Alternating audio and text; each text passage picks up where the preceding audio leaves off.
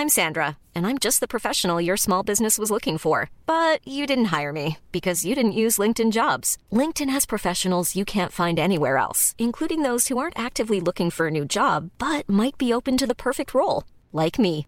In a given month, over 70% of LinkedIn users don't visit other leading job sites. So if you're not looking on LinkedIn, you'll miss out on great candidates like Sandra. Start hiring professionals like a professional. Post your free job on linkedin.com/people today.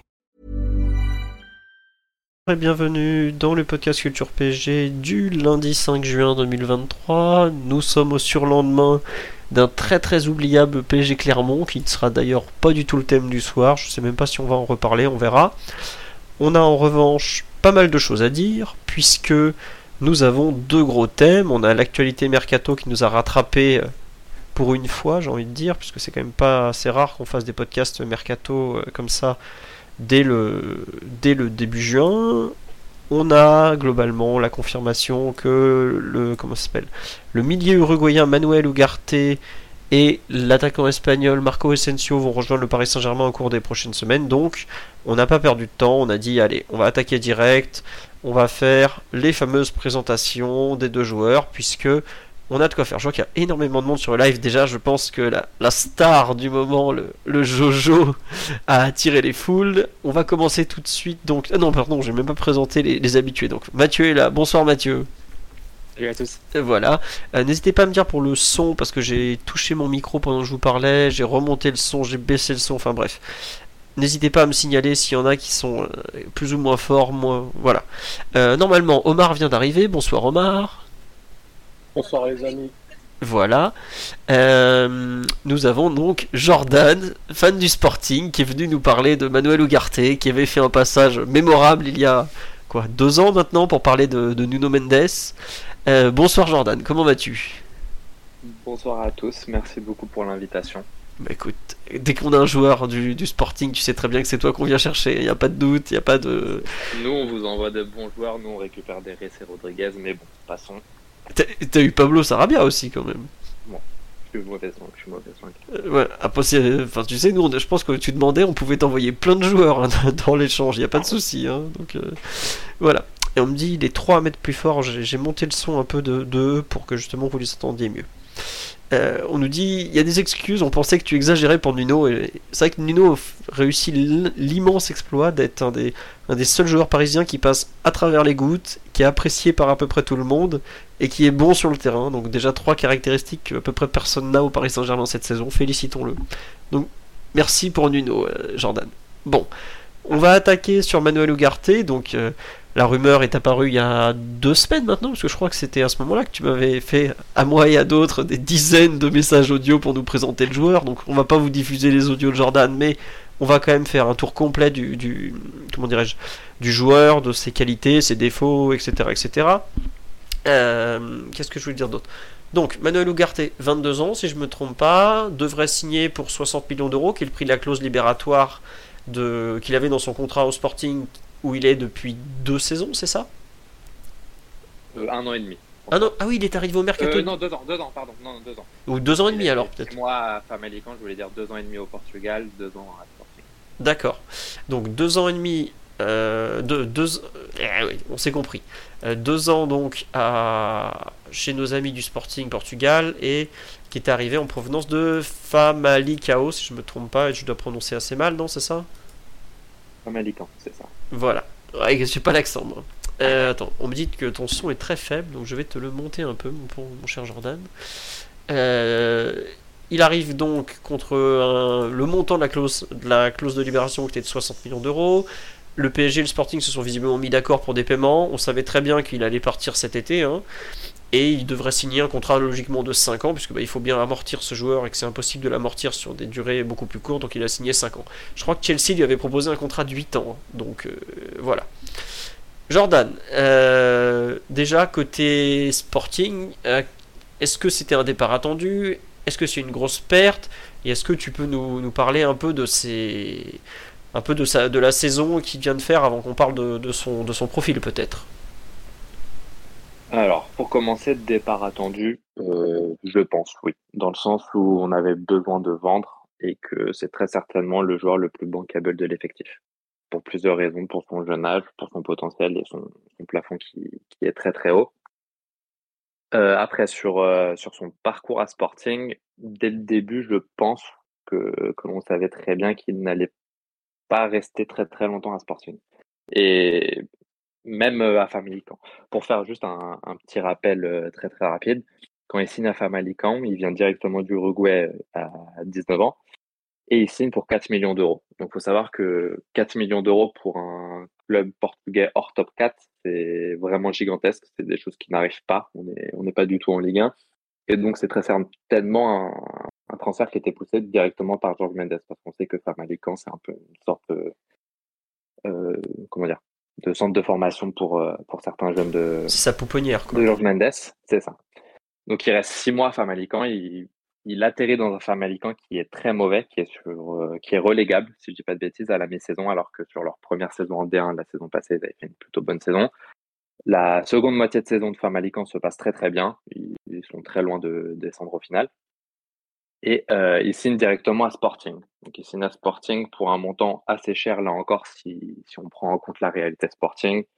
De mémoire, ça devait être 6,5 ou 7 millions d'euros, mais pour 50% du pass, qui, qui est quand même beaucoup pour un club comme Sporting où le plus gros transfert euh, est autour des 15-16 millions d'euros dans notre histoire. Sachant que euh, tous les X matchs, on pouvait récupérer des pourcentages de passes. Donc à l'heure actuelle, on est, c'est pas trop clair. Sporting doit avoir 70 ou 80% si on, c'est ça. On ne sait pas vraiment si on a récupéré les 10 derniers encore. C'est pas vraiment officiel. Mais on aurait soit 70, soit 80. Donc on serait sur un transfert qui au total aurait coûté plus de 13, 14 millions d'euros avec les 20 derniers pourcents euh, manquants. Donc on, est quasiment à du 20 millions d'euros pour un joueur. Donc la première chose que, que je voulais dire sur le, sur le joueur, j'ai vu pas mal de commentaires passer sur son prix. Et euh, autant euh, je mets quand même quelques réserves, j'ai vu certaines personnes parler de cadeau pour 60 millions d'euros. Euh, non, je pense pas. Je pense que tout simplement c'est son prix. Plus euh, ce serait potentiellement exagéré. Ou alors on parle de quelques millions d'euros de plus, mais j'ai vu des gens parler de 80, de 100 millions d'euros. Euh, jamais de la vie pour moi. Et par contre, j'ai vu des messages dans le sens dire qu'il valait 25, 30 millions d'euros. Donc ça aussi, quand le joueur coûte quasiment 20 millions d'euros pour Sporting avec toute la prise de risque, sachant que le joueur a explosé et plus qu'explosé, je vois mal comment il aurait pris que 5 ou 10 millions d'euros euh, dans, dans le monde du, foot actuel. C'est la plus grosse vente du Sporting, si je m'abuse, non? Euh, Plus ou moins. Euh, Bruno Fernandez, on était à 55 avec des variables, sachant qu'il a récupéré une partie des variables. Faudrait faire les comptes, mais au million d'euros près, c'est soit lui, soit, Bruno Fernandez. D'accord. Et comme tu me disais au départ, quand, il a signé pour 60 millions d'euros, c'est qu'en gros, c'était la clause et Sporting n'avait pas du tout, du tout l'intention de, négocier la clause, au final. C'était soit vous allez à 60, si c'est pas vous, ça sera un autre club, en gros. De mon point de vue, oui. J'ai un peu du mal à voir comment personne ne se, ne se serait aligné sur Rougat. Après, potentiellement, bon, c'est, on est toujours dans, dans l'affection en ayant des débats de ce genre-là, mais peut-être potentiellement, euh, si vraiment personne n'était dessus, il serait parti à 50, 55, mais j'ai un peu du mal à voir comment Sporting accepterait moins de 50 dessus, sachant que par exemple, si on prend des comparatifs, Nuno Mendes part à 45, euh, Poro part à 45, Matheus Nunes part à 45 ou 40, je ne sais plus trop exactement. Ugart, parmi tous ces joueurs-là, est certainement celui avec Nuno Mendes qui a le plafond le plus haut sachant que c'est deux types de joueurs très différents. Chacun a ses limites, on en reparlera. Encore plus au, moment T où, il signe au PSG. Mais je ferai plus le détail, mais je vois potentiellement moins de limites chez, ou de points d'attention, on va dire, chez Ougat que chez Nuno Mendes. Par exemple, euh, c'est un, un profil vraiment dans l'air du temps, contrairement à enfin, Nuno Mendes aussi, mais dans le sens où Nuno Mendes était dans son 3-4-3 qui le met en valeur, etc., etc., comme on avait pu en discuter. Là, c'est pas spécialement un schéma qui le, qui le met en valeur ou quoi, c'est vraiment sa, sa valeur euh, intrinsèque. Très bien. Euh, juste deux, trois questions rapides sur la On nous demande est-ce qu'il est extra-communautaire? J'avoue que je suis pas allé vérifier, mais au pire, c'est pas très grave. Au PSG, on, a de la place. Hein. Euh, je crois qu'en début de saison, il y avait plus que Paredes en extra communautaire. Et on nous demande, on dit Ougart ou Ougarté, visiblement on dit Ougarté, c'est ça? Euh, Alors, je suis pas. Euh, La pas raison, voilà. techniquement. Ah, moi, j'aurais dit Ougart. On dit Ougart. Ouais, en mais- uruguayen, c'est Ugarte. En. Ouais, je pense. Mais bon, euh, il a pas fait l'effort d'apprendre le portugais en deux ans, donc Bon, bah ça promet pour le français, c'est bon. Il va être bien dans notre vestiaire. Il va dire Non, mais t'inquiète, t'inquiète pas, t'as pas besoin de parler français, personne ne le parle ici. Euh, non, il y avait, attends, avant que je te laisse euh, continuer sur un peu son profil, on va parler de sa saison, tout ça. Euh, on nous demande, attendez, il y avait euh, Popo Extraco. Ah oui, pour te lancer un peu, pour faire la transition avec le Sporting, est-ce qu'il l'a remplacé Palignac, donc qui, est était le milieu défensif du Sporting, qui est parti à Fulham, où il a fait une très belle saison d'ailleurs.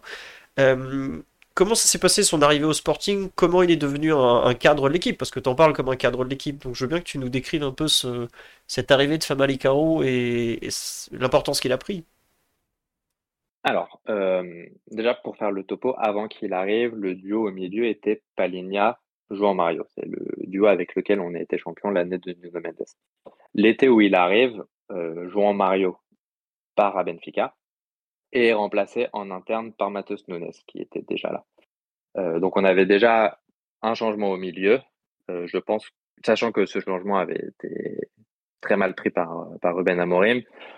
Euh, on ne pouvait pas imaginer un départ de, de à ce moment-là. Donc Ugarte est très clairement venu en tant que sub, ça, il n'y a, y a pas de sujet là-dessus. Il a fait quasiment toute la première saison en tant que sub, étant donné qu'il avait vraiment deux cadres devant lui. Euh, surtout, sur, bon non, quoique les deux, j'allais dire surtout Paligna, mais non, vraiment les deux. Les deux sont certainement parmi les cinq meilleurs joueurs de la saison sans, sans débat possible. Sachant que en fin de saison, euh, Paligna était absent quelques temps, au moins trois semaines, un mois, je dirais. Et Ugarte a commencé à être titulaire à ce moment-là, vraiment régulièrement pendant 3, 4, 5 matchs euh, en très peu de temps. Et ça s'est très bien passé avec Matheus Nunes. Donc justement, on pourra en revenir avec le type de profil avec lequel il a joué. Mais euh, ses débuts, entre guillemets, euh, sont avec Matheus Nunes. Ce qui se passe, c'est que sur le peu de temps qu'il a eu, enfin peu de temps, il jouait quand même tous les week-ends, mais pas titulaire. Euh, sur le peu de temps qu'il a eu, il a toujours été très très bon et on voyait très facilement que la transition avec Paligna euh, euh, allait se faire très rapidement et très facilement.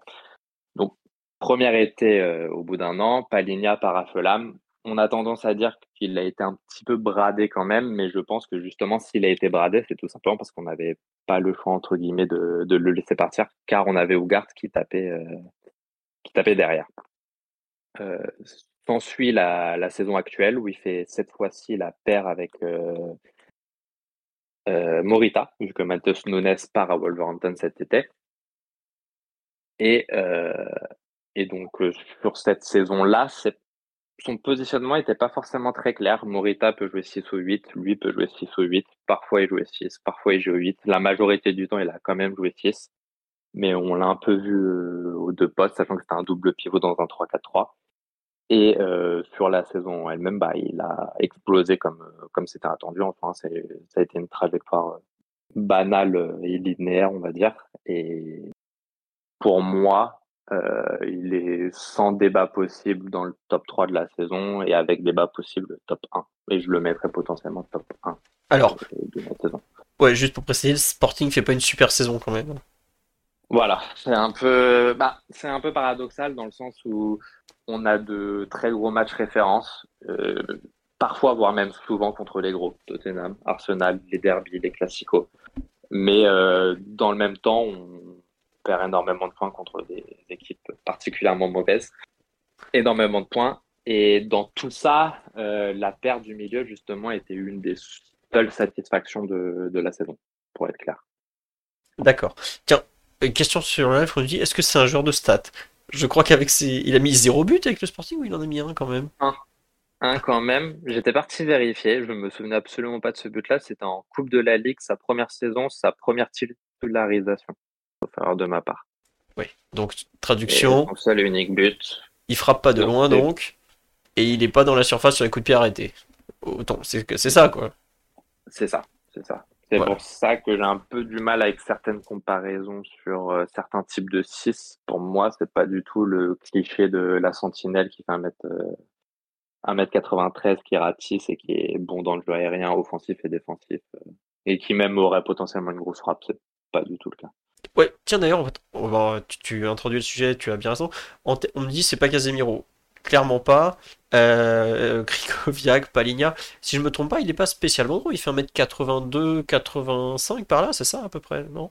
C'est ça, c'est ça. Il doit faire entre 1,80 et 85, je dirais. Et... Ni grand ni petit. Ouais, il a une taille sur, sur la on dit 1m82, visiblement c'est ça. Et en termes de, musculature, il paraît pas spécialement imposant. C'est vraiment plus. Euh, il a une vraie technique de, euh, défensive pour récupérer la balle, quoi, au final.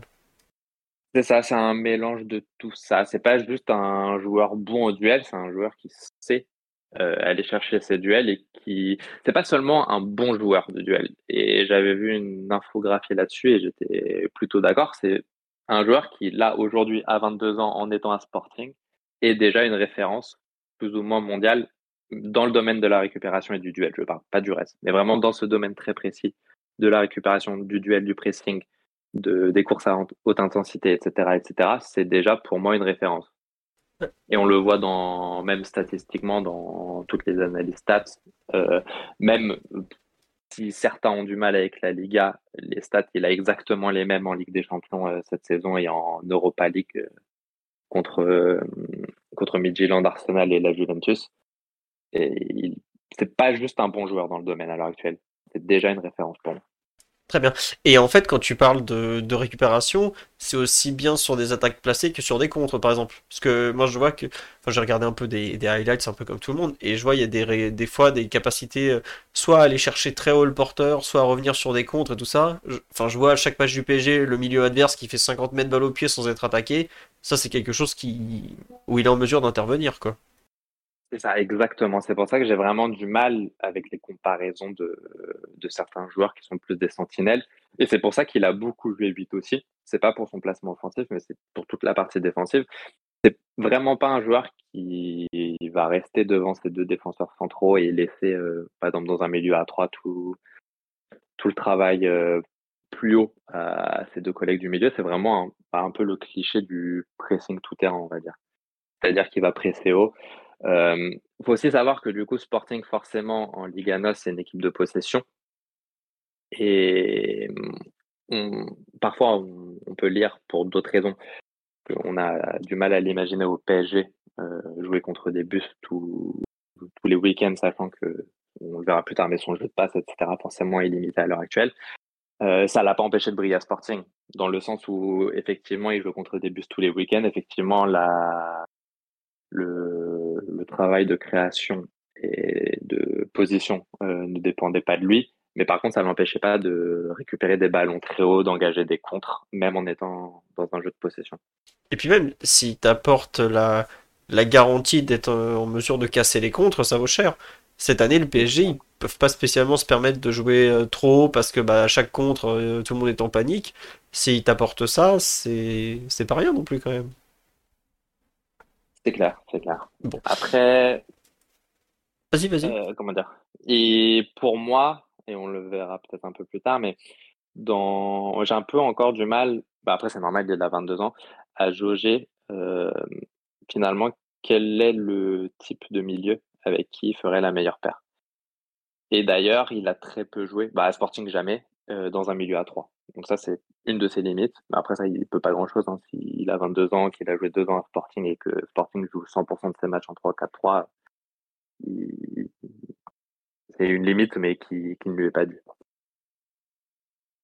Attends, à Famalicão, il jouait euh, quel, euh, quel dispositif, tu te rappelles ou pas? Dans un double pivot, euh, derrière un 19,5. Ouais, non, mais double pivot. C'est la saison où ils avaient en... le Bulgare en 9,5-10. D'accord. Sachant qu'il euh, jouait parfois avec Gustavo Assunção, par exemple, qui est un pur 6. Et des fois, il jouait avec euh, Pepe, qui est un 6, euh, un peu le, les 6 joueurs. Ok. il, a un peu tout fait. Morita, c'est un. Il, il sait jouer 6, il sait jouer 8, c'est plus un 8 qu'un 6, mais quand il joue 6, il participe peu au travail défensif, ou du moins, beaucoup moins, mais il sait très bien relancer. Enfin, il a joué avec un peu tout type de profil. Et avec Matheus Nunes la saison passée, justement, il était avec un pur box-to-box très offensif. Ouais. Donc il a un peu tout connu. Et il a même fait des fins de match, mais après ça c'est plus particulier, où on a besoin de garder le score. Et par exemple, il a joué avec Esugo, qui, qui est un jeune 6, totalement un pur 6, où je pense qu'il a déjà fait des fins de match avec Paligna l'année dernière aussi. Ouais, donc il a vraiment joué avec plein de joueurs différents et pas mal de profils différents, quoi. Et après, comme tu dis, il a, un peu réussi avec tous si on, t'écoute un peu quand même. Euh, on va parler un peu de son activité, puisque visiblement c'est un joueur qui a un coffre et une activité qui est absolument monstrueuse sur le terrain, tu confirmes? Il a des stats de récupération qui sont, euh, bah, comme tu dis, l'élite européenne, vraiment. Mais euh, il enfin, le PSG est une équipe qui court pas beaucoup.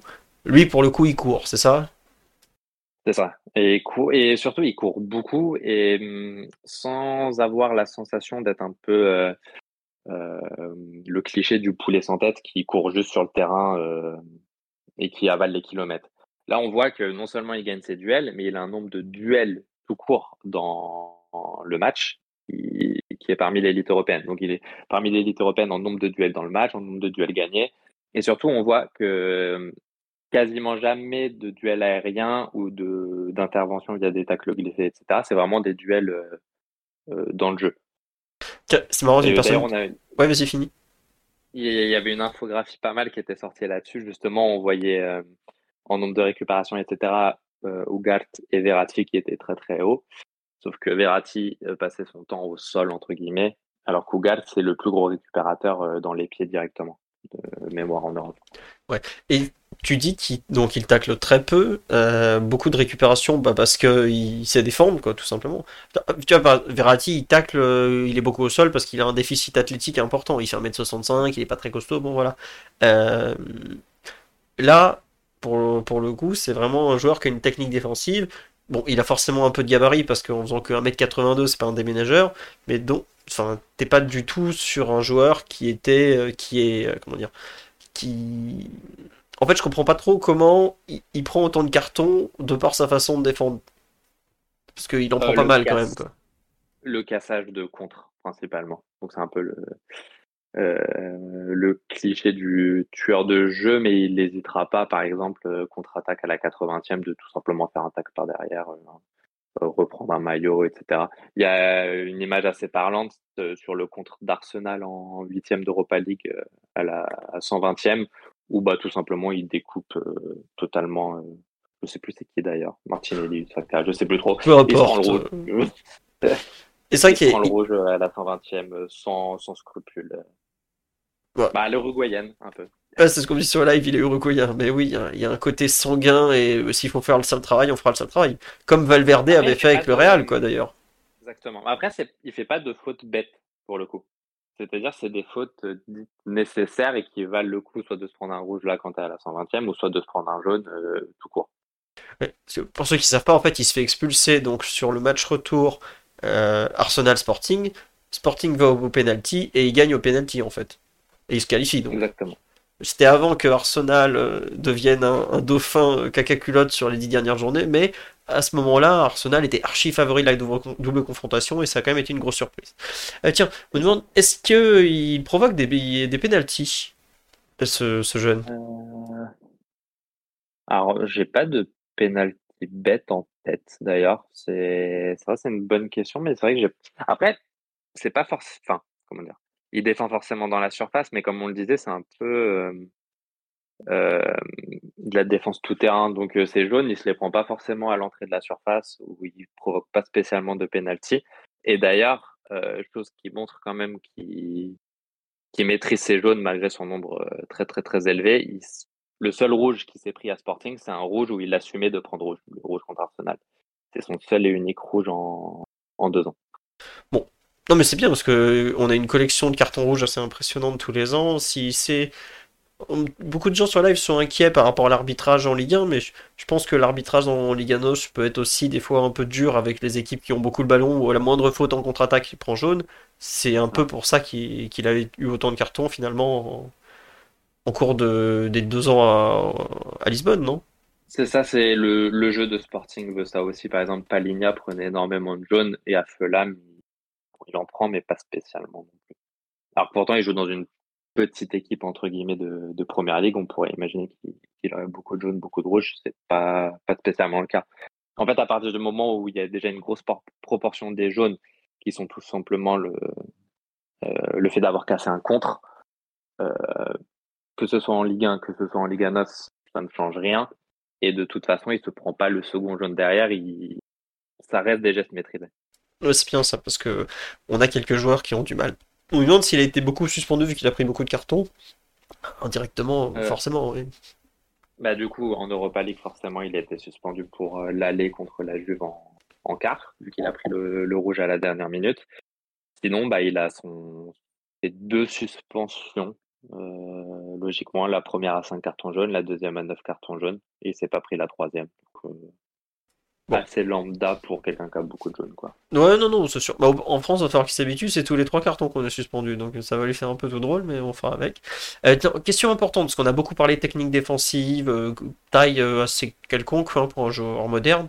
Est-ce qu'il gagne des duels aériens? Parce que c'est vrai que c'est quelque chose dont le PSG a besoin, mais de mémoire, c'est pas spécialement un, truc, un point fort qu'on peut lui donner, non? C'est pas spécialement son fort, oui. C'est pas quelque chose qui va ressortir chez lui. Alors, c'est pas non plus quelqu'un qui va perdre tous ses duels aériens, mais c'est pas, euh, c'est clairement pas un point fort. Très bien. Euh, dans les, on a parlé beaucoup de points forts, de tout ça. Euh, est-ce qu'il y a un point fort qu'il a que tu n'as pas du tout évoqué jusque-là? Parce qu'on a beaucoup insisté sur le fait que bah, c'était vraiment un récupérateur d'élite, qu'il avait une grosse activité, grosse VO2 max, euh, récupérateur un peu tout terrain. Euh, sur live, il y a une personne qui m'a parlé d'un peu d'une sorte de N'Golo Kanté. Est-ce que finalement, parmi tous les gros récupérateurs, ce serait pas celui qui se, qui se rapproche le plus du profil d'Ugarte, cette suractivité, que pas justement un gabarit hors mais une vraie capacité à, bah, à savoir gratter la balle, quoi? Alors, il y, a une de ces qualités que je n'ai quasiment pas vu ressortir euh, dans, dans la presse ou dans les avions en général et qui m'a un peu choqué entre guillemets. Et c'est pour moi la raison pour laquelle il vaut 60 millions d'euros parce que un gros récupérateur, un gros, un joueur avec un gros pressing, un gros sens du duel euh, défensif euh, qui a juste ça, pour moi, même à 22 ans, il vaudrait pas 60 millions d'euros. La raison pour laquelle il vaut 60 millions d'euros à l'heure actuelle, c'est parce que euh, il sait très bien sortir balle au pied et par exemple, sur des récupérations hautes, il saura se libérer d'un contre-pressing de 1 voire 2 joueurs dans certains cas et initier un, contre. Et du coup, il a quand même cette aisance. Autant euh, dans le jeu de passe, il est très limité, autant il a quand même une aisance technique qui reste à développer. Hein. C'est pas Verratti, euh, faut, faut pas s'enflammer. Mais il a quand même cette, ce combo entre être déjà un joueur d'élite euh, dans le côté défensif, dans le côté duel, tout en ayant, euh, comment dire, un, sens de la relance balle au pied euh, qui, qui pas commun finalement. Parce qu'il y a, enfin, j'essaie de quand même euh, faire la liste des joueurs qui, qui ont cette grosse activité défensive, mais qui savent, qui se débrouillent quand même techniquement balle au pied dans la relance, etc. Bah, en fait, euh, si on parle de joueurs déjà confirmés, la quasi entièreté de ces joueurs-là valent déjà 100 millions d'euros. Donc, euh, finalement, un joueur de 22 ans avec ce type de caractéristiques, j'en vois pas. On, me fait une comparaison sur live avec euh, un autre Goyen, Valverde du Real, qui, est capable justement un peu de casser des lignes balle au pied en transition et qui, défend pas trop mal. C'est globalement, ce que tu dis, c'est que c'est un joueur qui est capable de porter le ballon, d'avancer avec, notamment face à un pressing au départ, mais qui va pas forcément le faire énormément avancer euh, par la passe. C'est ça. Et là encore, faut mettre des pincettes. C'est un joueur qui a 22 ans. C'est ce qu'on lui demande à l'heure actuelle à Sporting, parce qu'en plus de ça, il est à côté de Morita ou, de, ou anciennement de Matheus Nunes, qui savent faire progresser la balle différemment. Euh, je pense que s'il progresse pas sur le jeu de passe, évidemment, euh, il aura certaines limites, mais euh, c'est pas une finalité. C'est pour ça aussi que son, son, plafond est aussi haut. Par contre, quand on parle de Valverde, euh, bon, là on parle quand même de plus ou moins déjà l'élite euh, mondiale et il n'a pas l'impact offensif balle au pied d'un Valverde, loin de là. Mais il a quand même cette aisance technique qui est assez rare avec ce type de qualité défensive. Très bien. À cet âge-là. Oui, oui, non, c'est sûr que tu rappelles, il a 22 ans, il a fait euh, au final deux saisons et demie en Europe, dont une où il est en partie remplaçant, quoi. C'est ça, c'est allé très très vite. Il a fait six mois en Europe, il signe dans un plus gros club de Liga Sa première saison est plus ou moins en sub. Puis après, derrière, il fait sa première saison pro. Ça va très très vite. Et mine de rien, euh, même nous, par exemple, en tant que supporter de Sporting, on a tendance à oublier qu'il a 22 ans. C'est vraiment très jeune. Et en plus, quand je dis 22 ans, c'est qu'il vient de faire ses 22 ans en avril. C'est jeune, C'est très jeune. Euh, Mathieu, Omar, est-ce que vous avez d'autres questions pour Jordan euh, enfin, sur live, j'en ai déjà, cité pas mal. On me dit un profil assez similaire à Gay, mais Gay, justement, n'avait pas forcément cette capacité à sortir du pressing, puisque si vous vous rappelez un peu les matchs de Ligue des Champions, notamment, il était ciblé par les adversaires pour justement euh, la sortie de balle et tout ça. Tiens, question intéressante sur la live sur Ugarte, je suis désolé euh, Mathieu Omar. Est-ce qu'il est fiable physiquement On a un certain passif avec les blessures, comme tu le sais. Euh, qu'en est-il le concernant? Je réfléchis, je réfléchis. Il a eu zéro vraie blessure, sauf erreur de ma part. Il a eu le Covid, bon, ça, il n'est plus rien. et sinon, non, oui, c'est non, non, il n'a jamais eu de blessure. Alors peut-être qu'il a déjà raté un match le week-end et je ne l'ai pas en tête, mais il n'a jamais eu de, euh, de période d'absence. Tiens, pour revenir sur les suspensions, la première suspension qu'il a eue, c'était visiblement pour pouvoir jouer contre Benfica ensuite, c'était une suspension calculée. Donc si, si il sait calculer ses cartons jaunes, ce jeune a vraiment beaucoup de qualité. Tiens, on nous demande est-ce qu'il est connu pour aimer le monde de la nuit? Parce que bon, on sait qu'à Paris, euh, Certains euh, ont demandé vite le chemin du camp des loges, mais encore plus vite le chemin des boîtes. Euh, est-ce que tu as des, échos sur la vie du jeune Manuel Ugarte? Euh, Jamais eu cet écho-là, sachant que, mine de rien, bon, il était à Lisbonne, il n'était pas au fin fond de je ne sais quelle région. En soi, c'est quand même certains joueurs qui sont connus pour avoir ces défauts, entre guillemets ont des, comment dire, des aventures qui se passent mal à Lisbonne, justement. Donc bon, Lisbonne n'est pas Paris, mais en tout cas, Lisbonne, je l'amuse ces, échos-là. C'est un joueur, justement, qui est plutôt sérieux. D'accord. Tu on nous demande ce qu'il revient à temps après les trêves en, en, bon uruguayen, où il est, où il est en retard. Euh, non, pas à ma connaissance. Hein. Sachant que le capitaine est aussi uruguayen, c'est quoi donc euh, Ah oui. Il n'a pas d'excuses. Euh. Euh, Mathieu, Omar, est-ce que vous avez une... Euh, non, euh, il y a beaucoup de questions par rapport... Quelques questions par rapport à la sélection. Non, non, il vient à peine d'arriver en sélection. il était à la Coupe du Monde, mais il n'a pas joué parce qu'en sélection, il y avait beaucoup de monde à son poste. Bah, comme disait Jordan, il avait 21 ans au moment de la Coupe du Monde. donc, je pense que ça sera un des joueurs sur lesquels Marcelo Bielsa va s'appuyer pour reconstruire l'Uruguay, non? C'est un peu ça l'idée quand même. Jordan ne doit pas suivre la sélection uruguayenne, j'imagine. Alors, en tout cas, sa, sélection en Uruguay est très récente. C'était ses premières sélections en soi euh, pendant la Coupe du Monde. Je suis pas sûr qu'il ait été sélectionné l'année dernière, ou peut-être sur la toute dernière trêve euh, euh, avant les. Ouais, fin juin. Là. Sinon, non. Et encore, je suis même pas sûr qu'il ait joué. Il, avait débuté sous Tabarez. L'Uruguay, il a été. Je pense que c'était sur un match de, de classification peut-être en 2021, 2022. c'était, euh, il avait débuté déjà sous Tabarez avant, avant la Coupe du Monde. donc, euh, mais, effectivement, sur le papier, ça semble un profil euh, sur, lequel Bielsa peut, peut beaucoup s'appuyer. Et, quelque part, si tu veux, si tu peux être inquiet sur la capacité qu'a eu le PSG par le passé à pas franchement bien développer des jeunes joueurs qui étaient plus ou moins prometteurs et, et pas réussir à les faire passer un palier, parce que pour l'environnement, pour plein plein de raisons pourra au moins te compenser en disant bah, avec Bielsa, il va forcément passer un palier de son, de son côté également. Donc, euh, euh, tu pourras aussi, de ton côté, le club qui va le récupérer, donc en l'occurrence le PSG, pourra aussi bénéficier du travail qui sera fait avec lui en, sélection. Tiens, euh, en parlant de sélection, ambiance sud-américaine, tout ça, est-ce qu'il tient bien l'impression Il a tendance à des fois à perdre un peu les pédales? On sait qu'on a quelques soucis côté PSG de bah, de, nerfs qui, qui un peu de temps en temps. Il a déjà, vous l'avez déjà vu, un Sporting comme ça, péter les plombs dans un derby ou face à l'arbitrage pro Benfica, tu vas me dire, ou un truc du genre? Euh, Non, pour le coup, parce que la paire au milieu s'est toujours bien débrouillée dans, dans les gros matchs cette saison. Donc pour le coup, c'est aussi pour ça que pour moi c'est le meilleur joueur de Sporting cette saison, c'est que tout simplement dans les gros matchs, il a, il a toujours été bon et même dans les gros matchs de Ligue des Champions, c'est-à-dire Tottenham, il était là, Arsenal, il était là, la Juve, il était là. Euh, c'est vrai qu'il a, pour le moment en tout cas, pas cette pression des gros matchs. Alors forcément, s'il se retrouve à jouer une demi-finale de Ligue des Champions au PSG, avec tout le respect que j'ai pour les derbies ou les classicos ou pour un match contre Tottenham, c'est pas la même chose. Mais en tout cas, il a toujours répondu présent dans les gros rendez-vous pour le moment.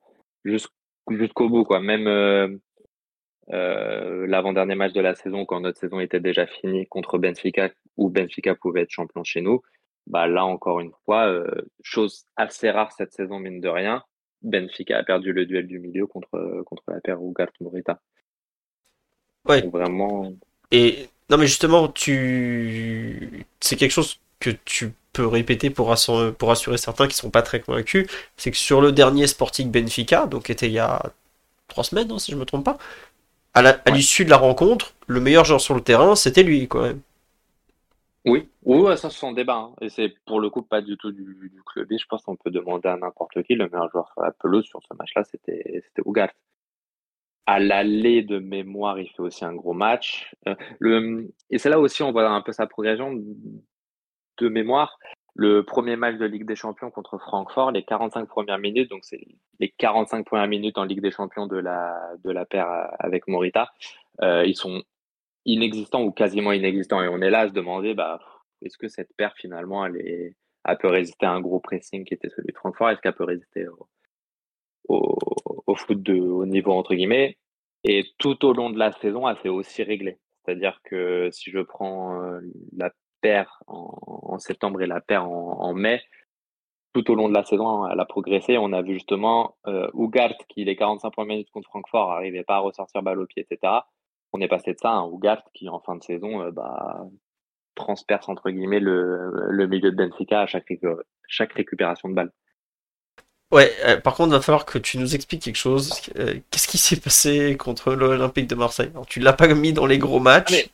non, mais pour le coup, il y peut rien. C'est-à-dire à partir du moment où Adan donne un but, puis prend un rouge à la dixième, et au retour Esgaio prend un rouge à la, je sais pas, à la quinzième ou à la vingtième, bah, alors autant nous on est critiquable, ça oui, il n'y a pas de sujet, on a été mauvais. Autant lui personnellement, euh, bah, il n'y peut pas grand-chose honnêtement. Surtout sur cette, vraiment ce, duo de matchs euh, que je préfère oublier, où vraiment c'est tuer les deux matchs dès le quart d'heure de jeu. Ouais, parce que pour ceux qui n'ont pas suivi, euh, Sporting a fait 75 euh, minutes x 2 à, 10 contre 11. Quoi. Ça, sur la troisième et la quatrième journée, en ayant fait sur 6 sur 6 contre Francfort et Tottenham. Oui, donc un, suicide comme on en fait peu. Bravo. Exactement. Euh, non, tiens, euh, sur la même demande, on voudrait savoir quel type de passe il privilégie. Euh, j'ai lu qu'il jouait surtout vers l'arrière avec Vitinha qui n'est pas très progressif. S'il n'a pas une passe gratuite et Messi qui part, ça peut être un peu inquiétant pour lui. Est-ce que tu peux un peu nous répondre sur sa distribution du jeu, ses qualités de passe et tout ça, même si tu nous as déjà expliqué tout à l'heure, c'était pas sa qualité première globalement? Oui, c'est clairement ses limites à l'heure actuelle. De toute façon, grosso modo, pour vulgariser la chose, euh, dès qu'il récupère la balle, il se passe deux choses. Soit il élimine son vis-à-vis et il se projette vers l'avant, soit il élimine son vis-à-vis, il temporise, soit il trouve une passe vers un coéquipier démarqué et il temporise. Et sachant que Sporting de Ruben Amorim a un jeu quand même très très lent dans la majorité des matchs de championnat, un peu moins sur certains gros matchs, mais, mais grosso modo c'est ça. Donc en l'imaginant dans ce, dans ce PG actuel, vu ce qu'il nous a montré sur, euh, euh, sur ce point-là, très clairement, c'est le gros point, gros point noir pardon, euh, sans, sans débat possible. Après, par exemple, on dit il fait très peu de passes vers l'avant, mais c'est pas la même chose d'avoir des appels de Nuno Mendes et de Mbappé dans le dos de la défense qu'avoir des appels de pote qui est même pas un ailier aussi fort soit-il, mais c'est pas un ailier, encore moins de débordement, euh, trinquant, etc., etc. Donc le jeu voulait ça, c'est ce qu'on lui demandait. Il a 22 ans, est-ce qu'il est capable de progresser sur, euh, sur ce point-là? Il y, a, eu pas mal de comparaisons intéressantes où, par exemple, euh, sauf erreur de ma part, arrêtez-moi si je me trompe, quand on regardait euh, les stats de Rodri avant de signer à Manchester City, c'était un joueur plutôt limité dans, dans l'impact euh, des passes euh, vers l'avant. tout ça, ça reste des choses à. Je, t'avoue, je me rappelle. Selon moi. Je me souviens plus trop. Mais ce que tu dis, Jordan, sur Rodri, son surnom Atletico, c'était Rodri Zantal. Donc, euh, je pense que ça veut, ça veut dire aussi euh, sur la, la, faible qualité de la distribution qu'il avait. Par contre, qu'il avait un peu plus à Villarreal avant d'arriver à l'Atletico. Mais oui, c'est, je pense que c'est un parallèle qui est intéressant d'ailleurs que tu fais parce que c'est un joueur qui recrutait pour un prix à peu près similaire par City à l'époque et qui a mis un petit peu de temps peut-être pour, euh, pour encaisser le, le passage d'un club d'un autre statut et euh, dans, une, dans une équipe qui va jouer un peu différemment, etc. Euh, mais au bout d'un an, un an et demi, il s'est complètement imposé. Après la place de Fernandinho, aujourd'hui, c'est une des références, voire la référence à, son poste. Donc, sans doute qu'il faudra laisser un petit peu de temps à Ougarté. C'est pas évident quand tu recrutes un joueur qui a 60 millions d'euros et, mais bon, il n'est pas forcément responsable de son prix et il n'est pas non plus responsable du fait que le PSG l'attend beaucoup parce que c'est a priori un profil dont tu, dont tu manques beaucoup dans l'équipe. Mais si tu arrives à être un peu patient et, miser sur une progression du joueur, en partant déjà de la base qu'il a et que tu décris, je peux te dire que ça peut être une affaire qui peut, se révéler euh, très bonne pour le PSG au-delà du prix qui, paraît euh, peut-être de l'extérieur, pas celui de, pas le tien parce que tu es supporter et, tu le vois tous les, euh, tous les week-ends, peut-être de l'extérieur qui peut nous paraître un peu élevé. Bah, peut-être que d'ici un an, deux ans, ça nous paraîtra de suite moins élevé, comme ça paraît beaucoup moins élevé euh, le prix de Rodri aux supporters de City aujourd'hui. C'est intéressant ce que tu dis parce que justement, c'était le point que je voulais aborder dans le sens où pour moi, euh, il a besoin qu'on lui laisse du temps, malgré le fait que pas, ce soit déjà un joueur de foot, hein, ça, il n'y a pas de sujet, mais il a quand même besoin qu'on lui laisse du temps pour certaines choses. Et du coup, là où j'émettais des doutes, c'est est-ce que du coup le PSG est le bon club pour lui? Pour cette raison-là, justement. Alors, certains ont du mal à accepter qu'un joueur de 60 millions d'euros, à 60 millions d'euros, pardon, puisse demander du temps. Mais euh, dans, dans l'ère actuelle du football en 2023, etc., je pense pas que ce soit choquant qu'un joueur de 60 millions, euh, à 60 millions d'euros, pardon, de 22 ans, ait besoin de temps. Peut-être qu'au PSG, justement, il l'aura pas et ça va être problématique, mais pour moi, ce temps-là, il en aura besoin ça me paraît très, peu probable, honnêtement, euh, qu'il perce l'écran dès août. Après, sa chance, peut-être, c'est justement qu'il n'ait pas vraiment une concurrence sur son profil et que même en faisant des matchs moyens de temps en temps, euh, des hauts, des bas, etc., il puisse euh, se fondre dans le collectif. Mais c'est là où justement j'avais du mal. dans certains clubs, potentiellement, il aurait pu signer au même prix, ça aurait pu moins choquer parce que justement, on l'aurait on, l'aurait laissé euh, tranquillement progresser. C'est deux joueurs, par exemple, totalement différents, mais Chouameni, aussi fort soit-il, il est à l'heure actuelle euh, en train de progresser sur le banc du Real. Ouais, non, justement, c'est ce qu'on me dit sur le live où on dit 60 euh, millions d'euros, il n'aura pas le temps, mais c'est vrai que Chouameni, il a coûté 100 millions et il a eu besoin de temps. Au bout d'un moment, ça reste des jeunes joueurs. lui, il a connu trois clubs, puisqu'il est de, de Penarol, si je ne me trompe pas au départ. Donc il a fait Penarol. Ouais, c'est ça? Phoenix. Phoenix. Ah oui, pardon. C'est les mêmes couleurs, je me suis fait avoir. Mais euh, même Enzo Fernandez galère un peu avec Chelsea en ce moment, donc euh, oui, c'est normal d'avoir un temps d'adaptation. Après, au PSG, en théorie, c'est pas la concurrence qui va beaucoup le gêner, quoi. Donc, euh, bon, à voir. non, une question enfin qui rejoint un peu ce que tu disais. Qu'est-ce qui pourrait l'empêcher vraiment de réussir au PSG selon toi? Euh, parce que c'est quand même une, vraie question. On comprend qu'il y ait des doutes malgré le, prix, tout ça. Qu'est-ce qui, à tes yeux, euh, pourrait l'empêcher d'avoir le même niveau de performance qu'un Sporting? Euh, bah, C'est peut-être un peu cliché, mais j'aurais tendance à dire l'évolution tactique du, club en lui-même. C'est-à-dire, euh, et c'est la même chose qu'Enzo Fernandez. Par exemple, Enzo Fernandez, euh, aussi fort soit-il euh, à son âge, si tu arrives dans un marasme collectif et que tu as un milieu de terrain, ça paraît compliqué, d'autant plus quand tu as besoin de progresser sur certains points. Donc pour moi, c'est surtout ça, c'est quel va être le 11, le coach et l'idée de jeu du PSG l'année prochaine? Est-ce que cette idée de jeu sera développée? Après, c'est un joueur pour moi qui peut se, se greffer à beaucoup d'idées de jeu différentes. Euh, donc c'est pas forcément ça le problème, mais c'est plutôt euh, bah, comment sera le PSG tout court l'année prochaine. Et on a un peu tendance à oublier, comme on le disait, c'est pas parce que tu coûtes 60 millions d'euros que euh, tu es directement performant et que tu atteindras le, le plafond que tu es censé atteindre, entre guillemets. ça reste un joueur de 22 ans. Ça, ça va très vite dans les deux sens. Quoi. Ouais, non, non, et puis, comme tu dis, euh, il est, jeune, il va arriver, et c'est pas parce que tu as payé tant que tu as droit à tel niveau de performance. C'est aussi ce qui rend le, le mercato et les transferts, euh, entre guillemets, euh, pas intéressants, mais dans la construction d'une équipe, il y a une part de, une partie que tu ne peux jamais prévoir parce que bah tu, tu sais pas ce qui peut se passer, tu sais pas comment il va s'adapter, etc., etc. Après, il a quand même un énorme avantage, il arrive dans un vestiaire très hispanophone.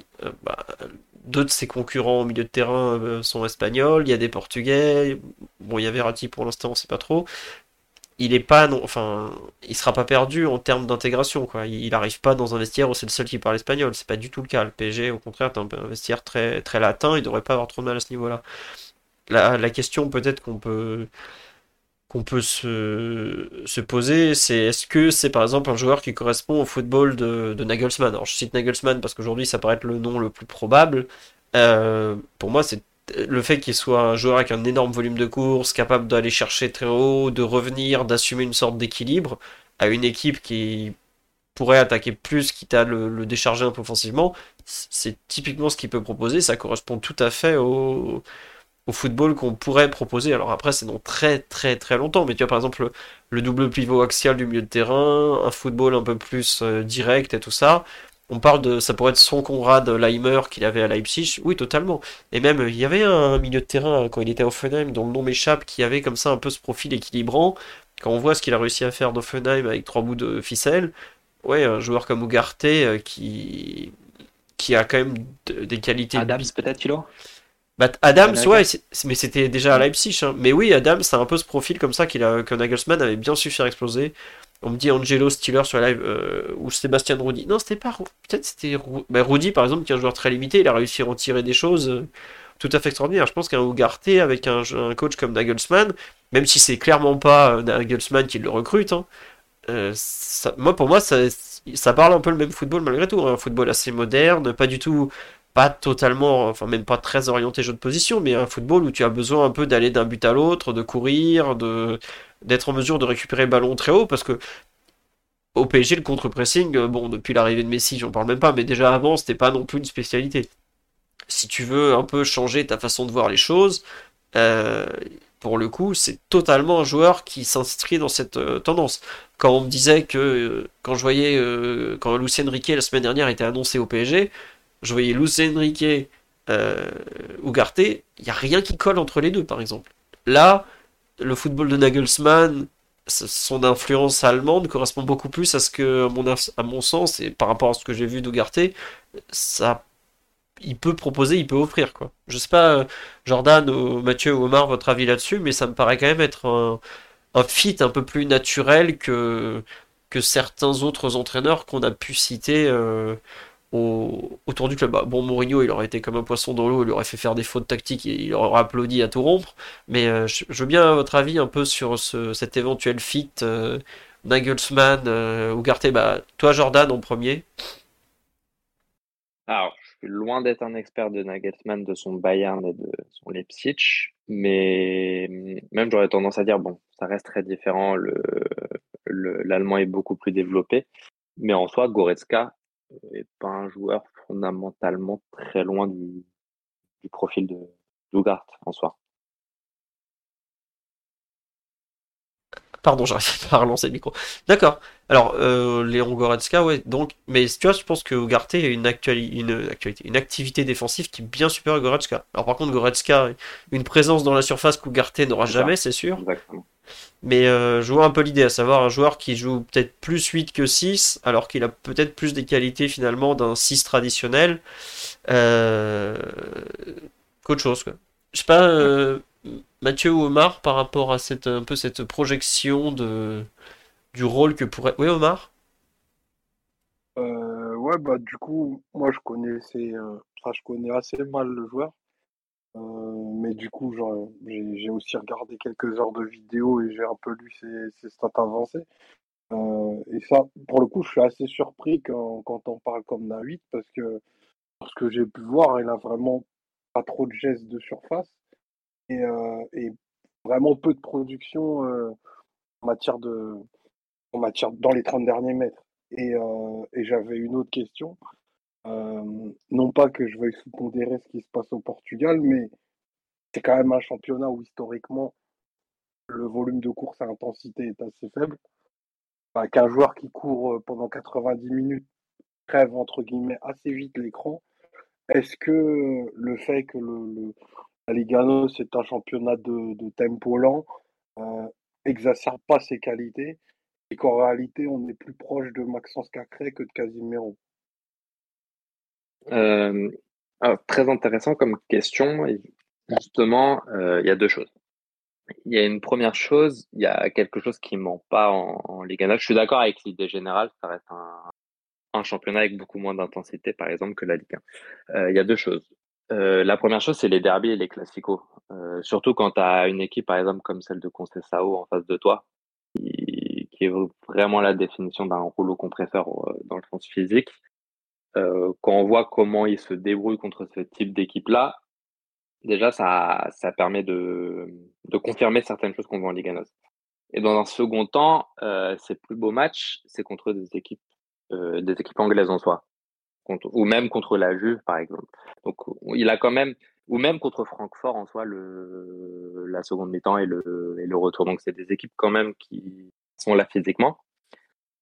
Et ensuite, il y a quand même une, autre chose, bon, c'est un petit coup de gueule entre guillemets. Je sais que c'est pas ce que, ce que tu dis en soi, mais on a quand même tendance à. Je sais pas d'où vient cette image-là en soi, euh, même si j'aimerais que les, que les joueurs de Benfica ou Porto flop. euh, on a tendance à penser un peu dans notre imaginaire que finalement, euh, en prouvant à haut niveau en Liga NOS, entre guillemets, on réussit moins qu'en prouvant au niveau en, Ligue 1.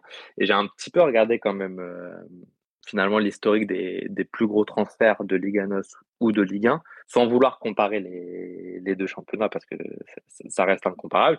Et au final, euh, les joueurs qui ont performé à très haut niveau en Ligue 1, on a très très très peu de, de surprises. Alors, tu prends... Bah, j'ai fait la liste. I, I, N-H-A, Vitinia, et je parle d'une autre, mais on peut parler de celui de l'OM. On est pas sur les perfs de l'année. On parle de joueurs qui sont arrivés depuis moins d'une saison. Si je prends les plus gros transferts, j'ai listé quand même les plus gros transferts en excluant ceux du dernier mercato. Donc, on a Félix, bon, flop certainement. Diaz, réussite. Bruno Fernandez, réussite. Militant, réussite. Luis Diaz, réussite. Rames, réussite. Euh, bon, João Mario et Mangala, flop. Ederson réussite, Hulk réussite, Witzel réussite, Falcao réussite, Nuno Mendes réussite, Raúl Jiménez réussite. Là, je les ai vraiment euh, listés de l'ordre de la vente la plus chère de Liganos à le, dans un ordre décroissant. Donc, on a quasiment que des réussites, plus de 10 réussites et 3 flops, dont Mangala qui est un montage financier, mais j'irai pas plus loin. Si tu prends la même chose en Ligue 1, mais qui est un très très bon championnat, il n'y a, a, pas de débat là-dessus, qui forme un nombre de, de joueurs incroyables, tu prends les plus grosses ventes. Pépé, flop. Ochimen, Rames, réussite. Lemar, à ce prix-là, flop. Ndombele, flop. Martial, flop. Mendy, euh, on n'en parlera pas. Lacazette, ça reste à, débat. Pour moi, pas flop. Moyen. voilà, tu peux dire moyen. Voilà. Euh, Bernardo, pas flop. Ferland Mendy, flop. Tilbat, flop. Mitch, pas flop. Polisso, flop. Malcolm, flop. Guedes, on n'en parlerai pas. Euh, n'a jamais valu ce prix-là, personne ne l'a pensé. Euh, Michi flop et Bakayoko flop. Et là, je les ai vraiment aussi listés pareil, euh, en retirant le dernier mercato et en listant du plus cher vers euh, dans l'ordre décroissant. Ouais, non, non, on peut rien dire, t'as as raison. Finalement, quand on regarde le pourcentage entre guillemets de réussite, ben, on voit que c'est finalement pas étonnant qu'un club comme le PSG se penche sur le mercato portugais et que même partout en Europe, en soi, on se penche vers le mercato portugais. Donc, évidemment, c'est pas un, gage de certitude, mais finalement, on a très peu de joueurs qui prouvent euh, à plus haut niveau en Liga NOS et qui, comment dire, euh, montreraient que finalement, euh, prouver à haut niveau en Liga NOS ne veut rien dire. Dans le sens où on a quand même un, si on prouve en Ligue 1, généralement, il y a quand même quelque chose qui se passe derrière. Donc, ça ne veut pas dire que ça va bien se passer. Mais, euh, mais pas plus, pas moins qu'ailleurs, à minima. Non, non, et puis après, non, je pense que tu as un peu l'image aussi qui est faussée par Georges Mendes qui t'envoie des merguez à 40 millions euh, par-ci, par-là. Tu vois, je pense à un Nelson Semedo, par exemple, qui avait coûté une fortune au Barça qui aujourd'hui. Juste en dessous dans la liste, justement. Euh. ça, devait être 35, quelque chose, un tout petit peu moins que Raúl Jiménez. C'est ça, il était censé remplacer Dani Alves. Bon, aujourd'hui, gentiment à Wolverhampton, ce genre de choses. Donc, bon, faut pas non plus en faire trop, mais c'est vrai que. Non, on me dit Ferland Mendy, tu l'as mis dans les flops. Non, non, non, non, non, pas, pas, pas totalement flop. Enfin, il a quand même. Il a quand même une vraie, il a quand même pris la succession de Marcelo. Alors c'est vrai que ça va moins bien cette saison, mais bon, on voit ce que tu veux dire. Il y a le, ratio est pas forcément plus mauvais en Liga, en Liga Noche qu'en Ligue 1 quoi, au final. C'est ça. sachant que là, euh, il y, a, y a débat évidemment, c'est mon avis personnel. Euh, je n'ai pas, pas la science infuse, mais même en rajoutant 3, 4, 5, 6 joueurs de ma liste de flop vers pas flop, on arrive à un ratio qui est plus ou moins le même. C'est ce que je, ce que je voulais dire en soi. Et que finalement, côté Liganos, on a très peu de flops. On a Félix, on a Mangala, joue en Mario à l'Inter. Et, pour les transferts au-dessus de 40 millions, ça s'arrête là, en fait. Ouais. c'est que... plus un peu comme tu le dis, les, comment dire, les transferts spécial George Mendes de joueurs à 25 millions qui valent pas grand-chose. C'est plus là où. Mais c'est pas des joueurs qui avaient réussi en Ligue 1, justement. C'est mm. là que. Et tiens, question pour savoir à quel point euh, tu Ugarte, tu le mettrais dans l'équipe type de la saison en Liga Noche ou pas? Euh, bah déjà, est-ce qu'on peut mettre Enzo dans l'équipe type? Il a fait qu'une bah, demi-saison, mais si tu le compares à Enzo, déjà, c'est qu'il a joué un très bon niveau, parce que Enzo, c'est quand même un mec qui a été transféré pour plus du double de lui. Hein. Euh, oui, bah en soi, façon, les milieux, ça, la liste est vite faite. On a Almutrati à Braga, Ugarte à Sporting. Euh, bah, la paire du. Après, c'est des profils différents en fait. Euh, Mario fait malheureusement fait une saison euh, de très très très haut niveau, mais bon, c'est compliqué de comparer Ugart à Jouan Mario. C'est deux profils diamétralement opposés. Et le, Portugais joue plus haut aussi. C'est ça. Bon. La même chose pour le Norvégien dont je n'arrive pas à prononcer le nom à Benfica qui fait une saison merveilleuse, mais pareil, c'est un profil qui n'a rien à voir.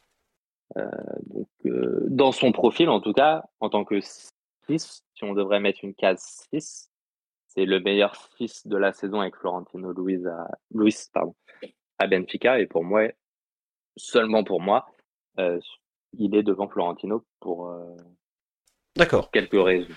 Je te, je te laisse aller te battre avec les Benfiquistas de ton entourage. Tu, tu... Je vois beaucoup de. Enfin, pour le coup, j'essaye de pas faire de clubisme. J'aimais quand même pas mal de limites à Ougat. Après, je pense que mon avis est assez global sur, sur le sujet, mais si certains ne sont pas d'accord, euh, euh, j'entends. Ouais. Non, mais globalement, tu as un avis très très positif sur le joueur, même si on t'a cité un peu ses limites, bah, sa jeunesse, le foutoir un peu tactique du PG, il faudra voir comment il, il s'en sort. Euh, comment dire, un jeu de passe assez moyen, le fait qu'il va devoir trouver un binôme pour bien fonctionner. Euh, les grosses qualités, on les a un peu décrites. Euh, dans le live, est-ce que, ou Mathieu, Omar, est-ce que vous avez une, une, question encore ou deux pour, pour Giorgio? Qui vient de faire 57 minutes sur, sur Manuel Ugarte qui sera taillé en pièces dès le premier match amical rincé sur PGTV à la mi-juillet. Euh, Mathieu, tu as une question? Parce que tu as pas eu vraiment. On a eu ton expertise de l'Uruguay parce que tu, fais partie des trois Français qui se lèvent au milieu de la nuit pour voir l'Uruguay. Est-ce que tu as une question pour, euh, sur Ugarte pour Jordan? Et on demande est-ce que tu es impliqué dans la multipropriété du joueur, Jordan? Combien as-tu pris? Alors, la multipropriété n'existe plus techniquement, c'est des pourcentages de revente. oui, merci pour cette petite blague très, très drôle en Liga Noche, on, valide. Oui, Mathieu, vas-y, excuse-moi, je t'ai coupé. Non, pas spécialement de question. Je trouve que la, présentation de, Jordan a été hyper claire et je pense qu'elle conforte un peu ce que recherche le PSG via ce transfert. Déjà, le, le fit au niveau du système. Euh, on sait que le PSG a voulu beaucoup jouer en 3-4-3 cette année. C'était le système avec lequel on voulait partir pour le début de saison. Là, tu prends un joueur qui évolue dans le système, qui évolue dans une équipe il va avoir un rôle plutôt destructeur, pas forcément très responsabilisé avec le ballon. Mais au PSG, tu as d'autres joueurs qui peuvent aussi prendre cette, euh, charge-là, euh, que ce soit devant avec tes, joueurs offensifs, à côté avec Verratti, ou sur les côtés avec, tes, tes. Donc, moi, la description que, fait Jordan de ce joueur-là, je trouve qu'elle colle beaucoup à, ce que peut rechercher, ce que doit rechercher le PSG, s'il reste dans un projet qui était euh, celui du club au début de saison dernière, que tu n'as pas pu mener à bout sur ta première saison pour X raisons, parce que tu n'as pas fait tous les transferts que tu voulais faire. Euh, tu t'es pas séparé de tous les joueurs dont tu voulais te séparer et tu es resté un peu au milieu du guet. Tu as eu du coup un effectif très, déséquilibrés et, pas forcément, ouais, pas vraiment associés entre eux, associables entre eux les joueurs. mais par contre, sur la description que, que, fait Jordan, tu peux imaginer que Ugarte serait une pièce, l'une des pièces manquantes du puzzle que, que veut Campos, en fait, si tu veux, si tu veux résumer. Donc, euh, moi, d'un point de vue de la description technique, après, il faudra voir comment le joueur s'acclimate. C'est bon, jamais, jamais évident, même s'il va atterrir dans un, dans un vestiaire qui sera à 80-90% lusophone, hispanophone. Donc ça, tu peux évidemment, tu peux évidemment jamais prévoir. Hein. Il y a des transferts qui paraissent des bonnes idées sur le papier et qui, font flop. Mais sur le plan de la description technique, je pense que c'est un joueur qui peut, qui peut amener beaucoup de qualité et qui peut permettre de compléter très favorablement les joueurs euh, avec lesquels il va, il va jouer. Peut-être une question euh, vraiment euh, comme ça, je ne sais pas si ça peut vraiment en avoir un impact ou pas, mais Jordan, est-ce qu'il jouait plutôt axe droit ou axe gauche dans le double pivot?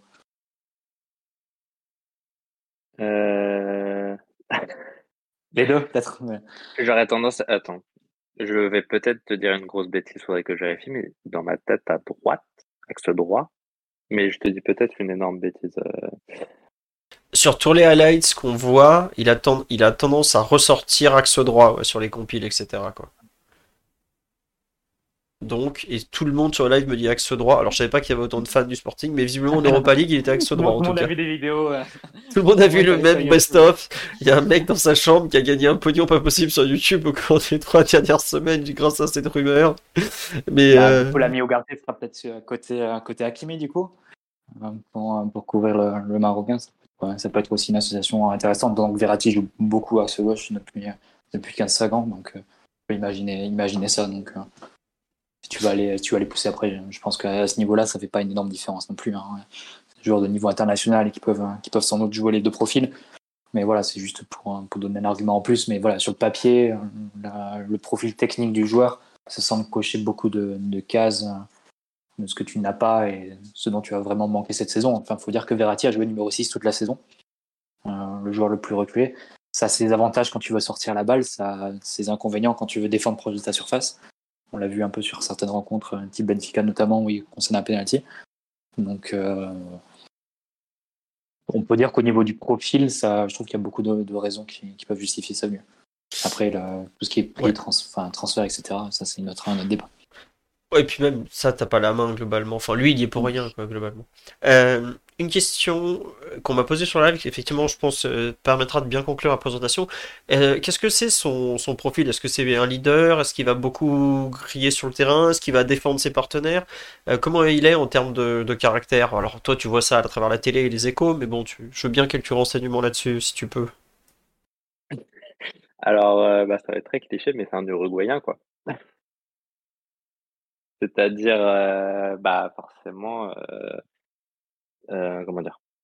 Sur, à partir du moment bah, après Sporting est quand même une équipe qui, mine de rien, a pas mal de de soucis sur la pelouse, avec les équipes adverses et très souvent, bah, forcément, euh, est là pour, pour En plein milieu, quoi. pour défendre ses équipiers, on dira. Mais en soi, bah c'est un peu dur, dur à dire parce qu'il a 22 ans, il est uruguayen, il est il joue dans un pays qui n'est pas le sien, etc. Mais grosso modo, sur le terrain, en tout cas, il a tout d'un leader et surtout de un peu ce profil, comme on le disait, de euh, de joueur qui donne le tempo, donc plutôt défensif qu'offensif forcément, mais mais il refuse pas d'y aller quoi ça serait décevant pour un Uruguayen qu'il n'ait pas ça, parce que quand tu as été un peu biberonné à double pivot Diego Pérez, à Rios de la Coupe du Monde 2010 et, de la Copa América 2011, qui étaient deux incroyables bouchers, et avec un très fort euh, abattage défensif euh, comme ça au milieu de terrain, euh, tu, peux, tu peux imaginer qu'il soit un peu le successeur, parce que si tu prends un joueur comme Betancourt par exemple, c'est un joueur plus mollasson à ce niveau-là. Donc, tu peux, tu peux penser que Ugarte sera est plus dans cette filiation historique de, des grands numéros 6 euh, qui ne font pas de pitié, les, les sicarios uruguayens. Tirage de maillot et tacle à la carotide. Excuse-moi Jordan, pardon, vas-y.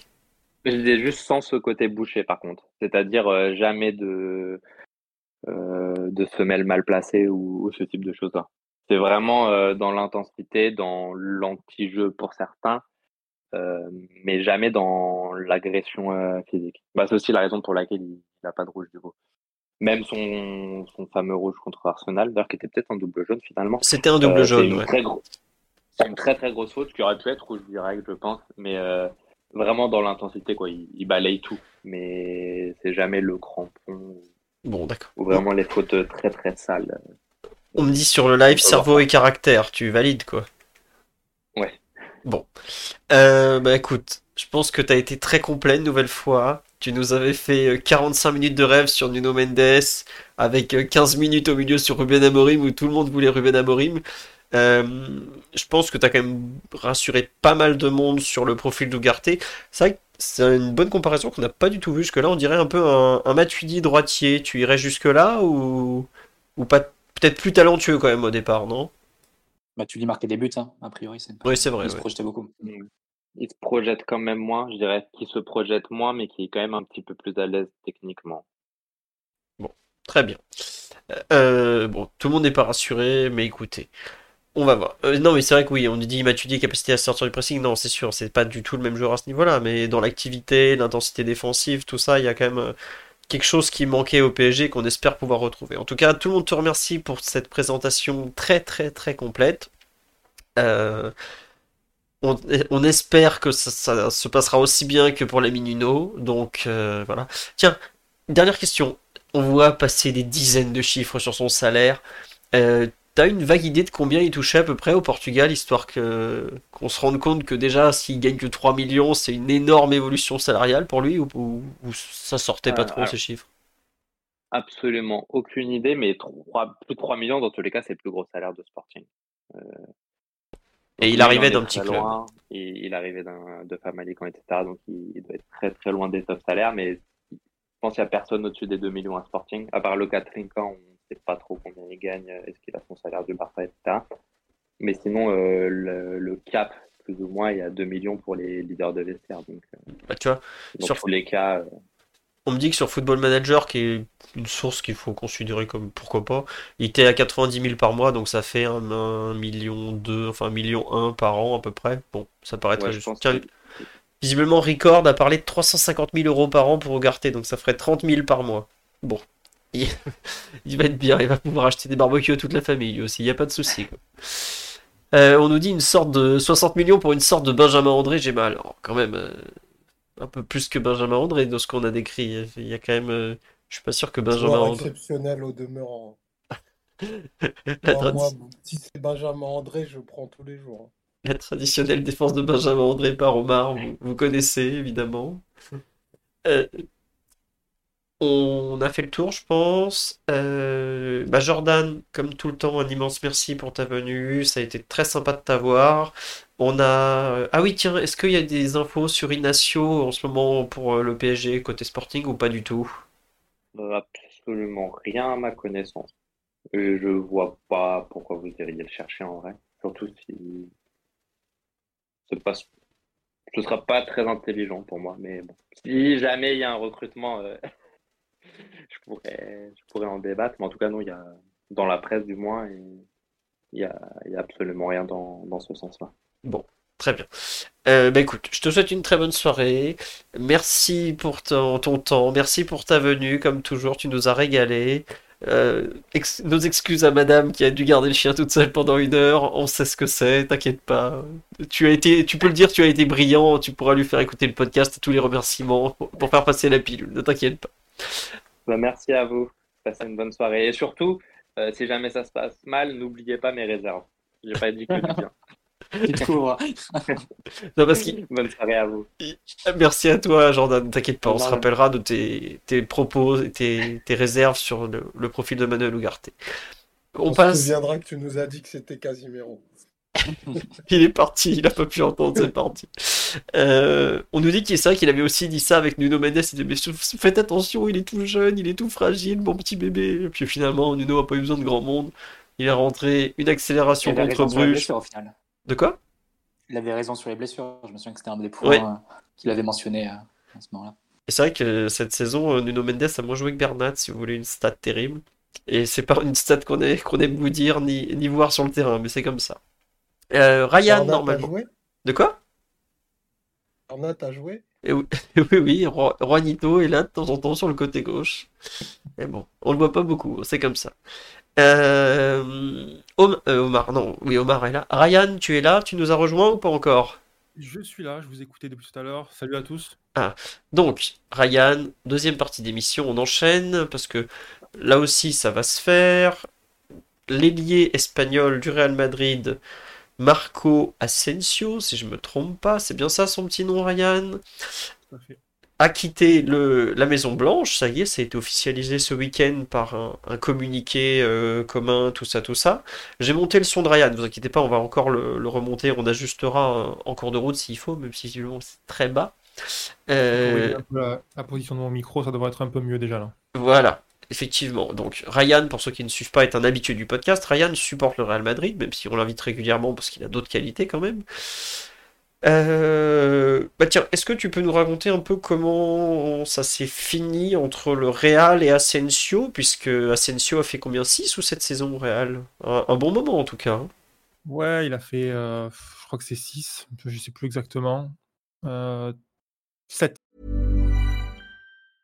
Jewelry isn't a gift you give just once. It's a way to remind your loved one of a beautiful moment every time they see it. Blue Nile can help you find the gift that says how you feel and says it beautifully with expert guidance and a wide assortment of jewelry of the highest quality at the best price. Go to BlueNile.com and experience the convenience of shopping Blue Nile, the original online jeweler since 1999. That's BlueNile.com to find the perfect jewelry gift for any occasion. BlueNile.com. Hiring for your small business? If you're not looking for professionals on LinkedIn, you're looking in the wrong place. That's like looking for your car keys in a fish tank. LinkedIn helps you hire professionals you can't find anywhere else, even those who aren't actively searching for a new job but might be open to the perfect role. In a given month, over 70% of LinkedIn users don't even visit other leading job sites. So start looking in the right place. With LinkedIn, you can hire professionals like a professional. Post your free job on linkedin.com slash people today. Cette, cette saison euh, dans l'équipe première, euh, joueur qui, euh, qui avait été qui jouait à Majorque, qui avait été acheté, prêté au, à l'espagnol. C'est ça, où il avait fait une belle saison aussi, assez prometteuse. Et puis, il a rejoint l'équipe première lors de la deuxième saison de Zidane, la première saison pleine de Zidane, euh, où il a fait une saison plutôt intéressante, mais il était dans une configuration où il avait un rôle de joueur offensif numéro 5, un truc comme ça. Il y avait c'était un, un, effectif qui était vraiment très très riche. Je ne sais pas si vous avez un peu en tête le Real 2016, 2017. On est sur vraiment le pic du super effectif qui même n'est pas tenable sur la durée. Et c'est vrai qu'à cette époque-là, il avait des petites apparitions déjà avec des buts dans des matchs importants, mais pas forcément des buts importants, ce qui n'est pas, ce qui n'est pas pareil. Et une capacité quand même à entrer en jeu et à, participer et à, avoir un peu de poids dans la rencontre et surtout à ne pas, ne pas donner la sensation qu'il n'était pas à sa place. Donc, c'est à peu près ce que tu peux attendre d'un jeune joueur, on va dire, au début de, de, voilà, de son arrivée dans un grand club. S'il est capable déjà de jouer à un niveau acceptable et que tu sens pas trop une chute de niveau par rapport au titulaire, et qu'en plus, de temps en temps, il contribue d'un point de vue production pure, c'est une base pour, sur laquelle tu peux, on va dire, t'appuyer pour, pour essayer de faire grandir le joueur sur la fin, malheureusement, la sensation, c'est que le joueur a jamais vraiment atteint le niveau qu'on pouvait attendre de lui, de manière justifiée ou non justifiée, je ne sais pas trop. Mais voilà, il s'avère qu'on a un joueur qui, au final, n'était pas un joueur capable d'être un joueur important au Real Madrid. pour des raisons footballistiques, principalement. C'est-à-dire que c'est pas une histoire d'opportunité, c'est pas une histoire de d'effectifs compliqués, c'est pas une, histoire d'entraîneur. C'est vraiment une histoire de limite footballistique qu'on va pouvoir peut-être aborder. essentiellement, c'est un joueur en fait qui n'a pas de capacité de débordement. Et ça, c'est vrai qu'au plus haut niveau, dans le secteur offensif, c'est compliqué à faire valoir. Quand je dis qu'il n'y a pas de capacité de débordement, c'est que c'est un joueur qui n'a pas de pointe de vitesse ou d'accélération qui lui permet de déborder des adversaires. Et c'est pas un, joueur qui a de l'imagination balle au pied. Même on peut dire que c'est un joueur qui a très peu, très très très peu d'imagination balle au pied. Pour un joueur, on va dire, de l'époque un peu moderne du foot, c'est un peu choquant à voir à quel point il y, a, très peu de choses en fait qui sortent euh, d'un point de vue du, triple, d'un point de vue de, des feintes de corps, etc. Vraiment, il est, on est sur un, joueur presque des années 90 à ce moment-là, dans ce secteur-là. Donc c'est un peu. L'enterrer. on va revenir après parce qu'il a aussi beaucoup de qualités et il a des choses importantes qui peuvent, euh, qui peuvent être utiles à Paris et dans n'importe quel club. Mais pour avoir le, pour expliquer pourquoi le Real le laisse partir, euh, je pense que le Real le laisse partir en fait parce que à l'heure actuelle, c'est le joueur numéro, le joueur offensif numéro 3, on va dire après Vinicius et Rodrigo.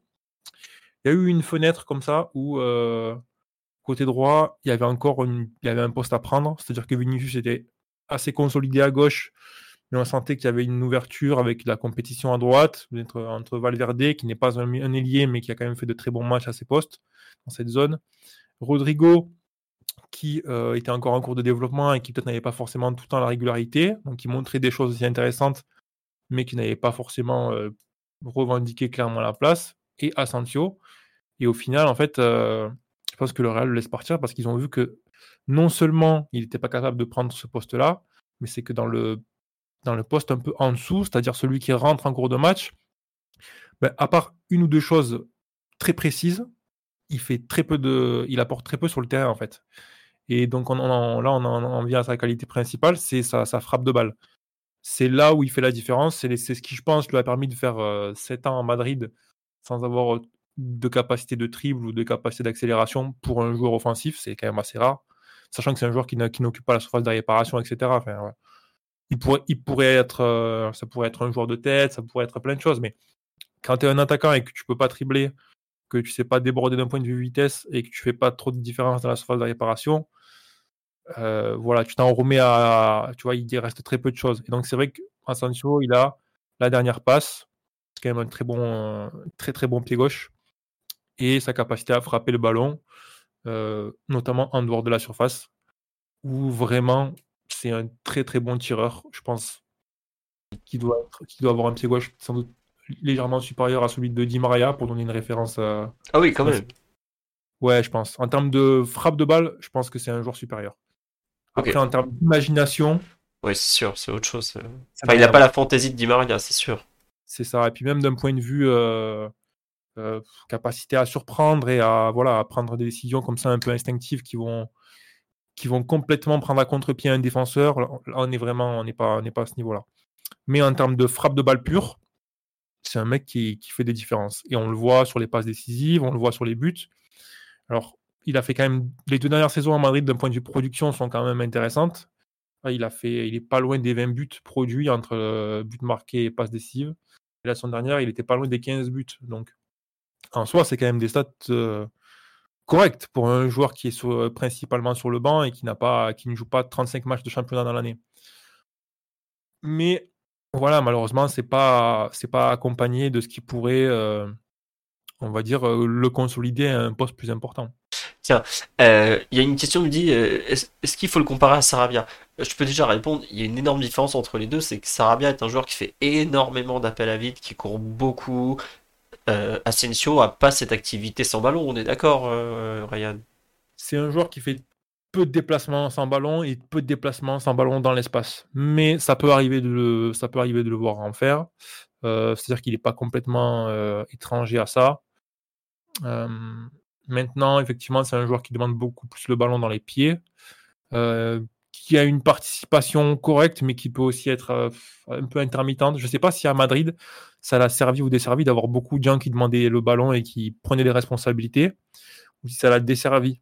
Mais on peut dire qu'il y a eu quand même une fenêtre euh, assez large, d'une saison et demie, voire deux saisons, où il y avait l'espace pour un joueur offensif qui prenne des responsabilités, et il ne l'a pas fait. Euh, il y a une interview euh, qui est un peu marquée euh, de lui, je crois que c'est qui remonte de deux ou trois ans, où il disait en gros que lui, il n'était pas là pour, pour tirer le, pour être la locomotive de l'équipe en fait. Et ça, je pense que ça correspond un peu à la personnalité du joueur. Et c'est ce qui aide sans doute à comprendre le fait qu'il a jamais passé un cap. C'est-à-dire que d'un point de vue mentalité, c'est probablement pas un joueur qui a la détermination suffisante pour peut-être aller euh, chercher une progression dans ce qui peut lui manquer faire des petites différences sur, euh, sur l'attitude ou sur ce genre de choses pour aller chercher ce petit plus qui, va aller, qui va aller euh, le propulser un peu plus haut malgré ses, ses limites. Ouais. Non, non, juste en fait, c'est vrai que sur la t'as beaucoup enchaîné sur ses qualités, ses défauts, on va, on va revenir dessus. Mais c'est très bizarre, c'est qu'en fait, on a l'impression que le Real a quand même voulu le prolonger malgré tout, parce qu'il y avait eu des offres qui ont été faites. Et... Alors, bon, ça, c'est probablement son agent qui vend la chose. Ce serait lui qui a voulu partir. Ouais. Je pense qu'il y avait une volonté de le prolonger sur certaines conditions financières, c'est-à-dire que, à mon avis, dans à la direction sportive, direction du club tout court, ils avaient une évaluation du joueur qui était OK, ce mec, il peut nous, aider à mettre 10-15 buts dans une saison. Et si c'est le remplaçant numéro 4 de la ligne offensive, eh bien, OK, ça, c'est, bon pour nous. On n'en demandera pas plus. On sait que c'est pas un mec qui va nous changer un match sur un triple, mais bon, voilà, sur un match un peu ouvert, une frappe de loin, on sait qu'il est capable de faire. Et donc, je pense qu'il y avait une offre de prolongation sur cette base-là, que lui, sans doute, attendait autre chose d'un point de vue du salaire qui lui a été proposé et d'un point de vue du rôle c'est un truc qui est aussi ressorti. Pas, mal le fait que Madrid lui proposait pas forcément le protagonisme qu'il voulait. Et donc, je pense que c'est là que la, divergence se fait entre les deux parties.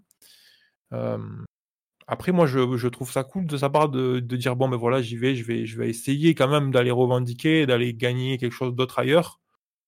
Il a tout gagné à Madrid, mais bon, il pourrait aussi se, voilà, il pourrait aussi se, se laisser un petit peu aller. Euh, comme quoi, il y a aussi une envie peut-être de, de se, de se challenger. Donc ça, c'est bah. pas inintéressant. Enfin, en tout cas, je pense que ça, ça dit quelque chose, ça raconte quelque chose. Ouais, c'est ce qu'on me dit sur là. On dit ça veut dire qu'il s'attend à être plus que super sub à Paris, ça fait peur. Mais non, au contraire, c'est plutôt bien. Ça veut dire qu'il a, il a la volonté de changer le script un peu, non?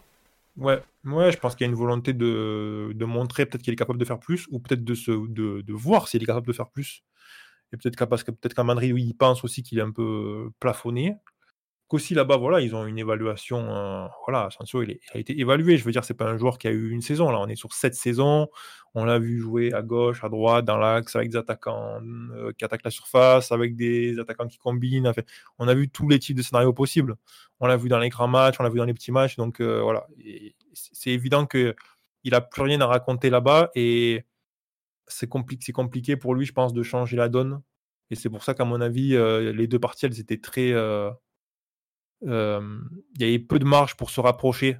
C'est-à-dire que là, a dû se dire bon, ben voilà, ce joueur-là, ok, il est capable de marquer des buts, mais on sait ce qu'il n'est pas capable de faire, on l'a vu sur la durée, et donc on va pas aller au-delà de tel ou tel chiffre. Et ça, ça, se tient, et en même temps, le joueur peut dire aussi, ok, mais peut-être que vous m'avez pas donné une saison ou deux consécutives, et moi, je me sens que j'ai besoin de ça. Enfin, voilà, ça peut toujours, ça, ça peut toujours aller dans les deux sens. Moi, je pense que ses limites footballistiques sont claires. C'est-à-dire que rien que d'un point de vue euh, stat, il y a un truc quand même qui est assez euh, éloquent. C'est au niveau des triples. C'est un mec qui tente vraiment très très peu de triples pour un joueur du secteur offensif. En championnat, toutes les 90 minutes, je crois qu'il a deux triples tentés par match. C'est minuscule quoi. C'est sûr qu'on n'est pas, on, demande pas forcément les volumes d'un Vinicius qui va tenter 10 triples par match, mais il y, a un, juste milieu, je pense. Et d'un point de vue du PSG et du contexte que le PSG euh, euh, a en championnat ou dans les compétitions domestiques en général, euh, je suis curieux de voir ce que, comment ça va se passer pour lui. Parce que je, sais qu'il a une frappe de balle et je sais qu'il va marquer des buts, ça c'est sûr, qu'il va faire des passes décisives. Maintenant, c'est un joueur sur lequel c'est délicat de s'appuyer quand il y a des, certaines situations à débloquer, je pense. Il a besoin qu'on lui crée des espaces, il a besoin qu'on lui permette de tirer, dans de, recevoir dans le ballon dans de bonnes dispositions. il a besoin de recevoir le ballon en, situation avantageuse, en fait. Ça, ça pourrait synthétiser le joueur. Et au plus haut niveau, on sait que des fois, tu vas recevoir le ballon dans des bonnes situations et des fois, tu vas le recevoir dans des mauvaises situations. Et un grand joueur, un très bon joueur, typiquement un joueur comme Mbappé, tu lui donnes, euh, tu lui balances une orange, en situation défavorable et il te transforme ça en occasion de but. Asensio ne fera jamais ça. C'est impossible. Il n'a pas le bagage footballistique, la capacité à, faire les différences, etc. C'est son gros tort, son, grand défaut, je pense, et c'est sa limite. C'est-à-dire qu'il a besoin d'être mis dans de bonnes conditions pour fonctionner. Et je pense que voilà, si on définit ce que c'est qu'un bon joueur ou un très bon joueur, on, va, on regarde ce genre de choses-là. Ouais, il, en fait, il est entre autres connu pour avoir une blessure assez sérieuse au genou il y a 3-4 ans. Euh, est-ce qu'il avait retrouvé un peu son, ses moyens physiques ou ça l'a vraiment coupé? Parce qu'on a vu que Ressé, il n'en était jamais revenu au final.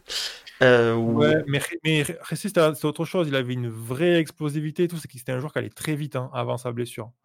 Je, Asensio, me semble, n'a jamais eu cette capacité à faire des différences. Euh, sur le d'un point de vue purement physique, en termes de changement de direction, en termes de d'accélération et tout, c'était pas pareil. C'est un joueur qui avait une belle capacité à avancer. Maintenant, euh, si vous regardez des matchs de sa période à l'Espagnol ou à Majorque, même des compiles, vous verrez qu'il y a des choses qu'il ne faisait déjà pas et que, qui, qui déjà n'étaient pas là d'un point de vue qualité. Quoi. Ouais, et tiens, non, il y a une. Les supporters parisiens se tranchent les veines quelle est sa, sa nuit, sa vie nocturne? Est-elle agitée, très agitée? Parce qu'il y a quand même pas mal de rumeurs comme quoi il fait le tour des boîtes et c'est pas très rassurant d'arriver à Paris.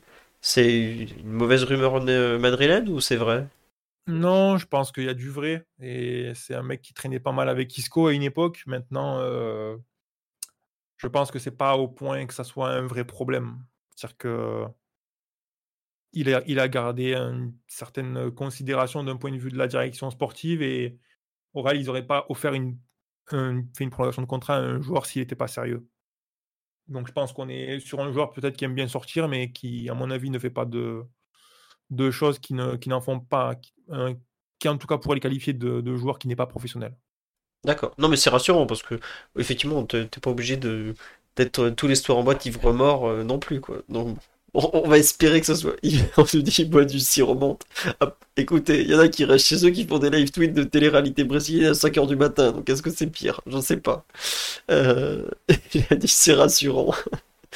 Euh, Ryan, t'es en train de nous enterrer, tout, le chat, c'est extraordinaire. Je vois le nombre de mecs qui regardent en direct en train de s'écrouler, c'est formidable. On me demande est-ce qu'ils fument comme Ferrati histoire d'avoir un truc positif? Non, quand même pas, c'est bon.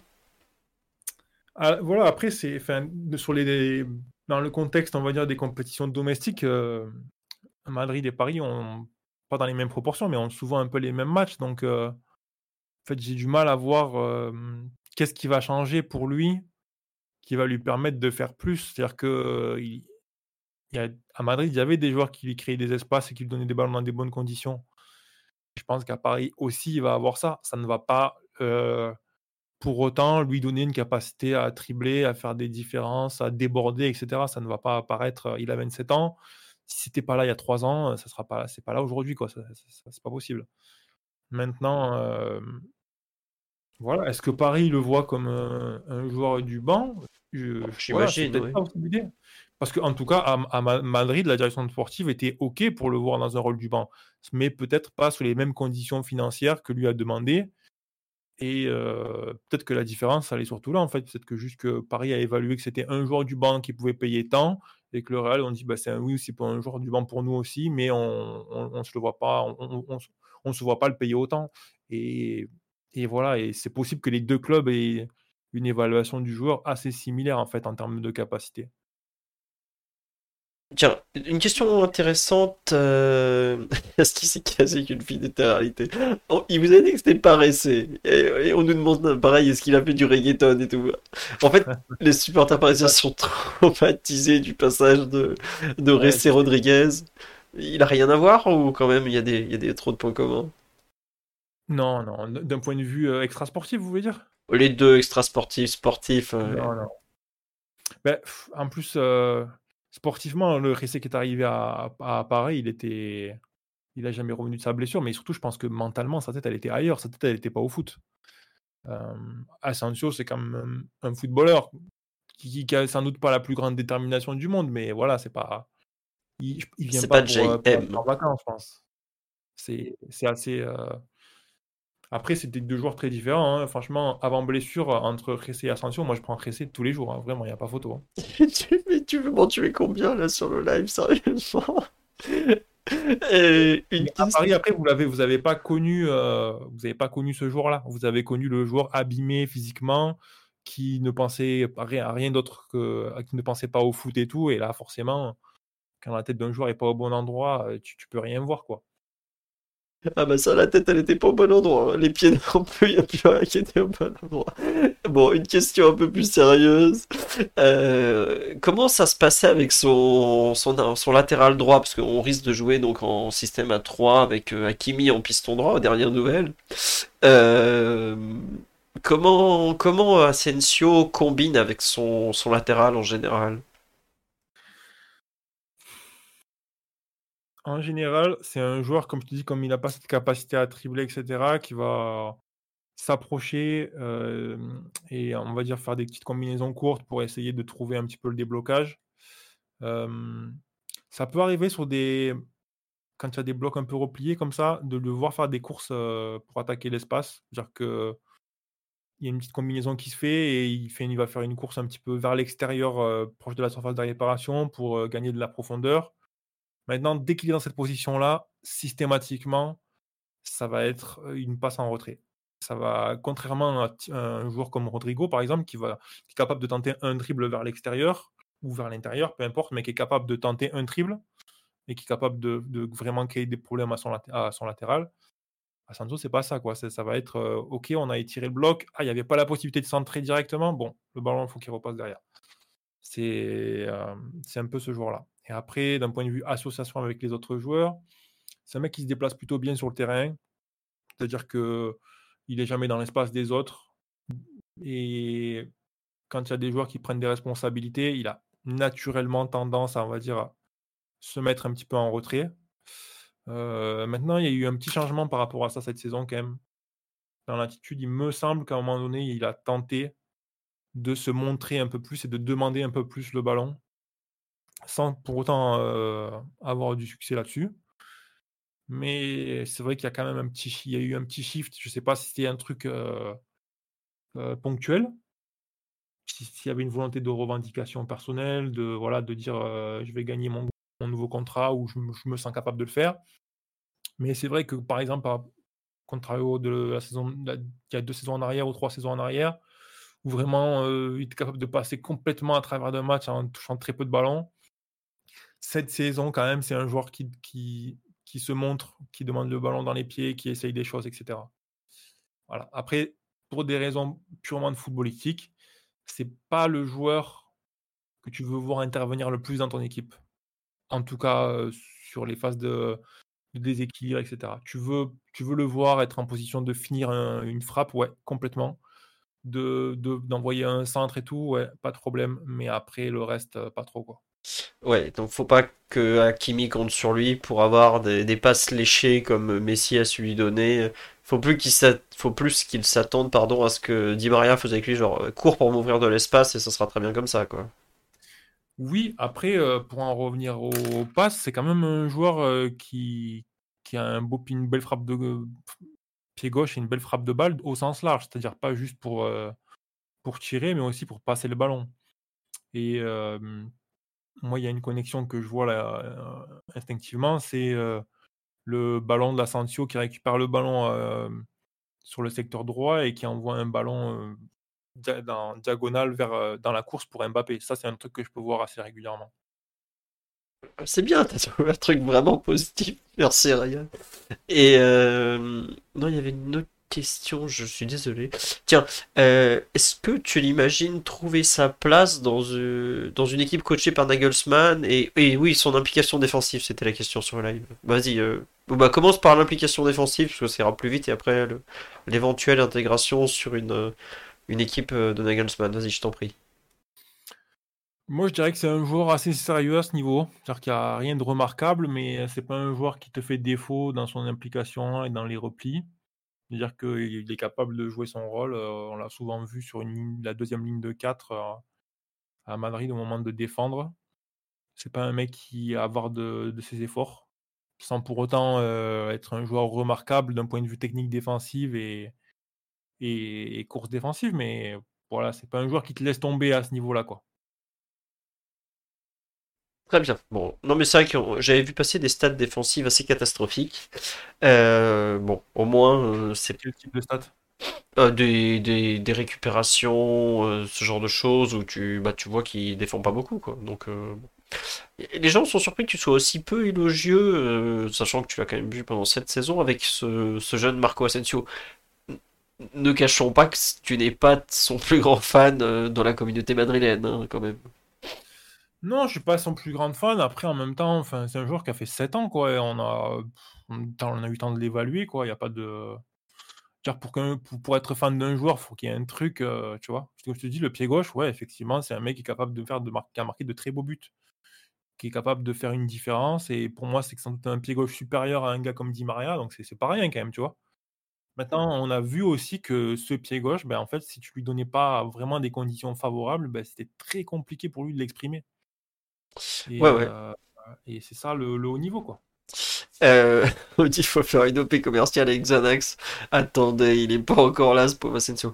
Non, mais par exemple, tu vois, le PSG avait quand même ciblé une recrue comme ça sur ce faux côté droit, donc plutôt euh, demi-espace droit, gaucher, euh, capable de, de, rentrer en jeu. Il, il, correspond un peu à ce profil, c'est-à-dire que c'est pas un mec qui va longer la ligne, c'est un pur gaucher, ça on lui enlèvera pas. Visiblement, le pied droit lui sert pas à grand chose.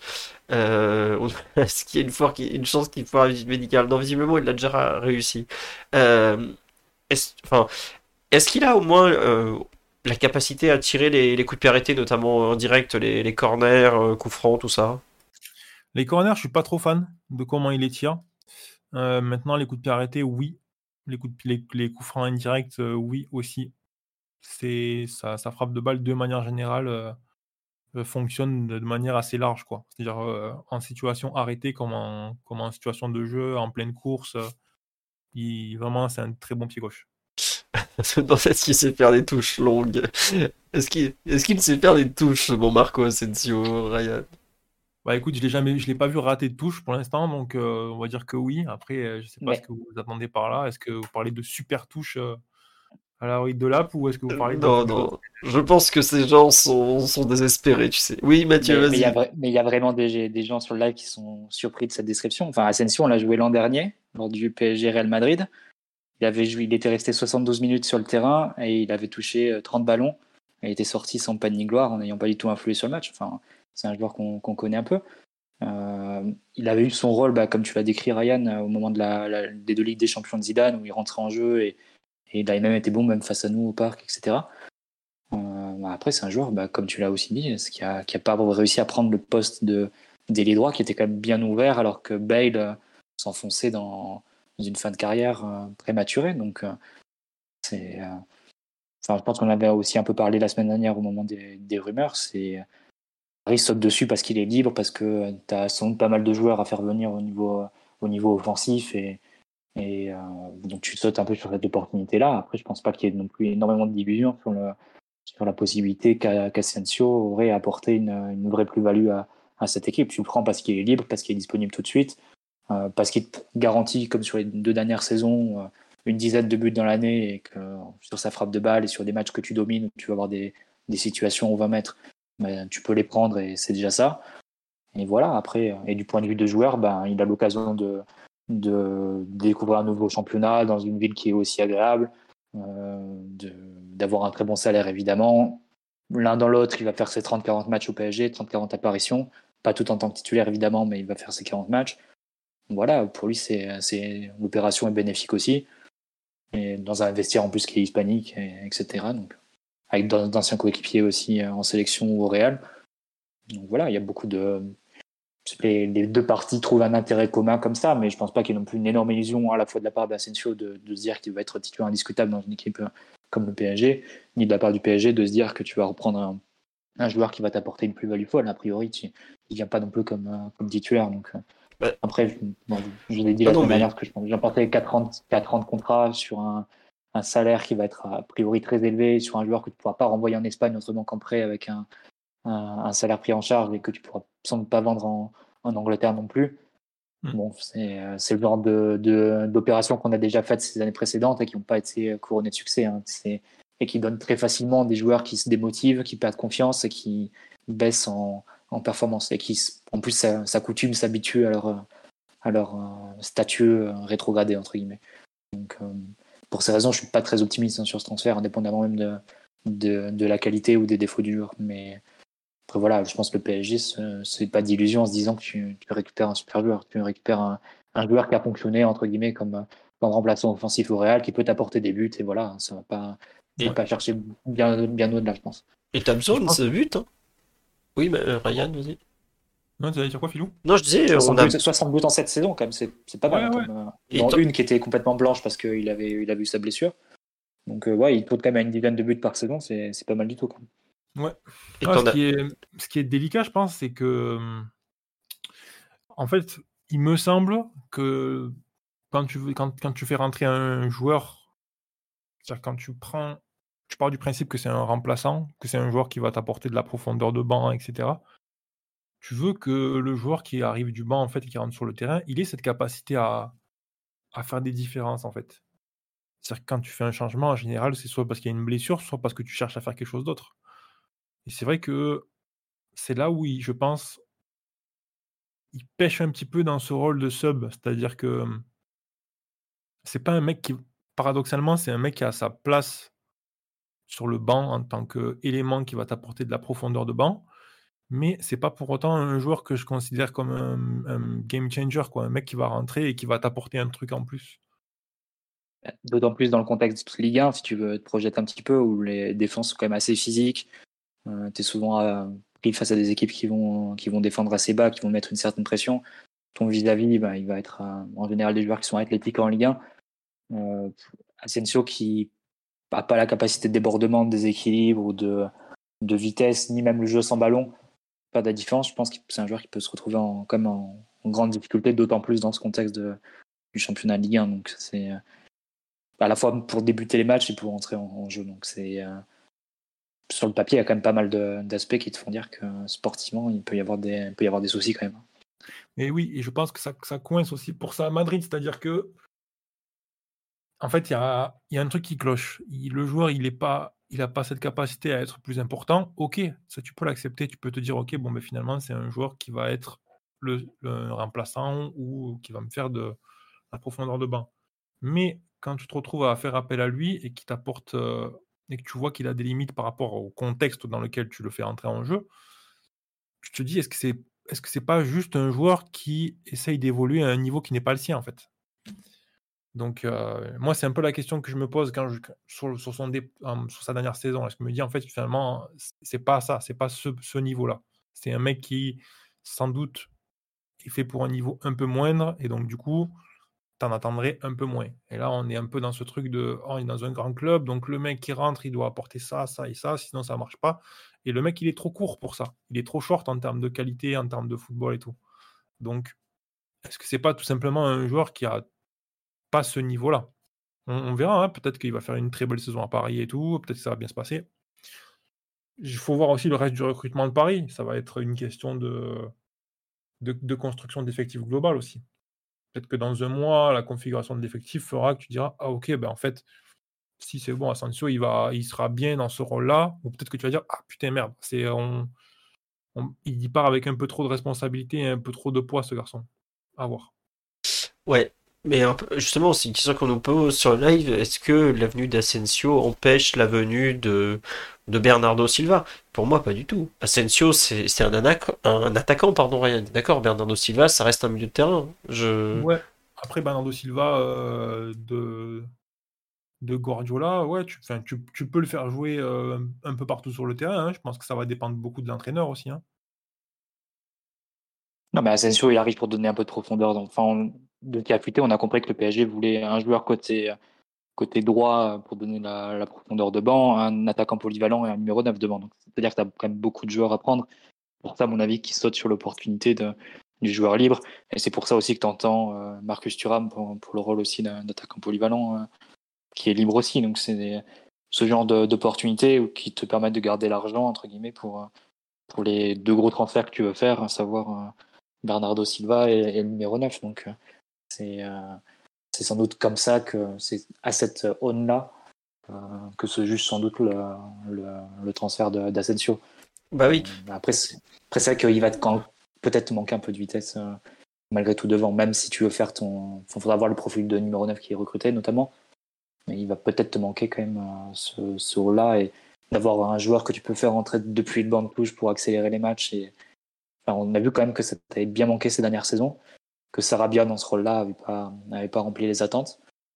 Et euh, globalement, hormis Moiskin sur sa course, euh, sa courte, son court passage au PSG, globalement, c'est quelque chose qui te manque de façon récurrente sur le banc de touche. Et Asensio, à coup sûr, t'apportera pas ça non plus. Donc c'est faut d'abord hein, les, autres joueurs qui vont, qui vont être recrutés pour, pour compléter le domaine offensif.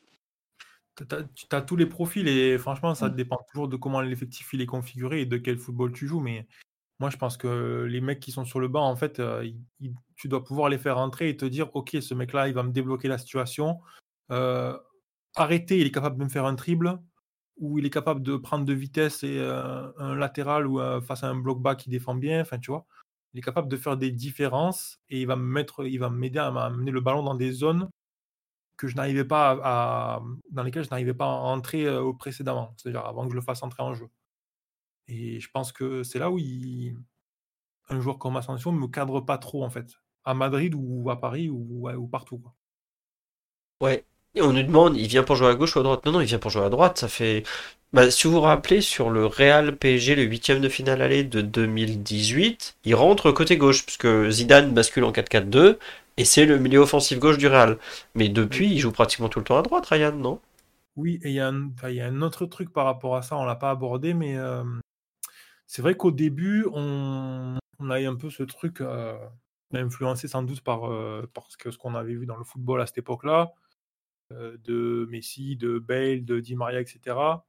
De se dire non, pour le maximiser, il faut le mettre sur le côté droit parce qu'il va pouvoir rentrer sur son pied gauche et tout. Mais en fait, on, s'est aperçu aussi que c'était un joueur qui était assez unidimensionnel et que avoir plein de possibilités d'un point de vue que faire avec le ballon, c'était pas forcément une bonne chose pour lui. Et que ce qui était bien, c'était qu'il était dans, quand il était dans un truc assez linéaire. C'est-à-dire, ok, j'ai un espace et j'ai une situation où je peux tirer, où je peux tenter une passe. Mais dès que ça devient un peu trop, un peu trop riche, l'impression qu'il se perd un peu et qu'on sent son manque de qualité. Et donc c'est vrai que pour moi, il était mieux à gauche ou dans l'axe que à droite. D'accord. C'est, c'est voilà, ça se discute. Mais je pense qu'effectivement, à un moment donné, on s'est tous dit, ouais, si Asensio il joue à droite, il va faire des, trucs de fou. Et en fait, ça n'est jamais arrivé. Ok, ok. Euh, non, autre question nous dit comment, avec tout ce que tu, enfin, tu dis qu'il est, enfin, tu nous dis que c'est un joueur qui a pas d'impact, mais il arrive quand même à être très décisif en sortie de banc. C'est, c'est lié à quoi selon, selon toi? Ouais, c'est lié au fait qu'il joue dans une grande équipe et qu'il y a des grands joueurs avec lui qui, des fois, euh, lui donnent des, super ballons ou alors lui, font, des courses qui vont lui faire briller euh, sur son, point fort, c'est-à-dire son pied gauche. Euh, regardez une compilation des buts et des passes décisives d'Asensio cette saison, vous allez comprendre le joueur. C'est vraiment principalement les mêmes situations de tir euh, côté axe droit où il peut tirer sur son pied gauche, des passes décisives où il envoie Vinicius euh, ou Rodrigo ou Benzema euh, dans la profondeur. Enfin, c'est des. Quand tu joues avec des grands joueurs, il faut vraiment être à la ramasse pour ne pas récupérer quelques stats. Quoi. C'est... Tu joues dans un grand club, tu joues dans avec des grands joueurs, tu vas, tu vas arriver à faire des choses. Bah... moins de, catastrophique, mais c'est, voilà, c'est un garçon qui a des qualités. Comme je dis, il a un super pied gauche. Donc, c'est tu peux faire une carrière sur ça. Hein. Ouais, mais moi je sais que on a cette saison des gens qui jouent au PSG, euh, ils ont joué avec Messi, Neymar ou Mbappé, euh, ils ratent le but vide quoi. Donc euh, bon, c'est bien que s'il est en mesure de, marquer quand les autres lui donnent la balle, c'est déjà pas mal. Hein. Quand on dit. Vraiment, c'est voilà, il a cette frappe de balle et c'est vrai que c'est c'est quelque chose. Il est capable de frapper le ballon très très bien et vraiment complètement arrêté à l'entrée de la surface, le ballon, il va là où il veut. quoi. C'est vraiment. On le voit rarement tirer complètement à côté ou vraiment ou frapper le ballon avec la mauvaise surface de pied. Tu vois, il y a vraiment. Il y a quand même un, talent pour, pour, tirer, pour tirer et frapper le ballon. Ok, très bien. Euh, qu'est-ce que je voulais vous demander? Euh, il y avait, pas mal de trucs sur le sur le live. On me le compare à Carlos Soler, qui est un joueur qui a pas, qui pesait très très peu dans le jeu, mais qui arrivait à faire des stats. C'est, tu en es à, ce niveau-là, Ryan, ou quand même pas avec Asensio? Non, je pense que c'est des joueurs euh, assez différents quand même. Très bien, très bien. Et ouais, non, c'est un truc qui est revenu plusieurs, fois, et c'est vrai que tu avais un peu lancé là-dessus tout à l'heure, t'as pas vraiment répondu. Tu l'imagines compatible avec le football euh, de Nagelsmann, qui est quand même un football assez dynamique, euh, tout ça, ou, pas trop, justement?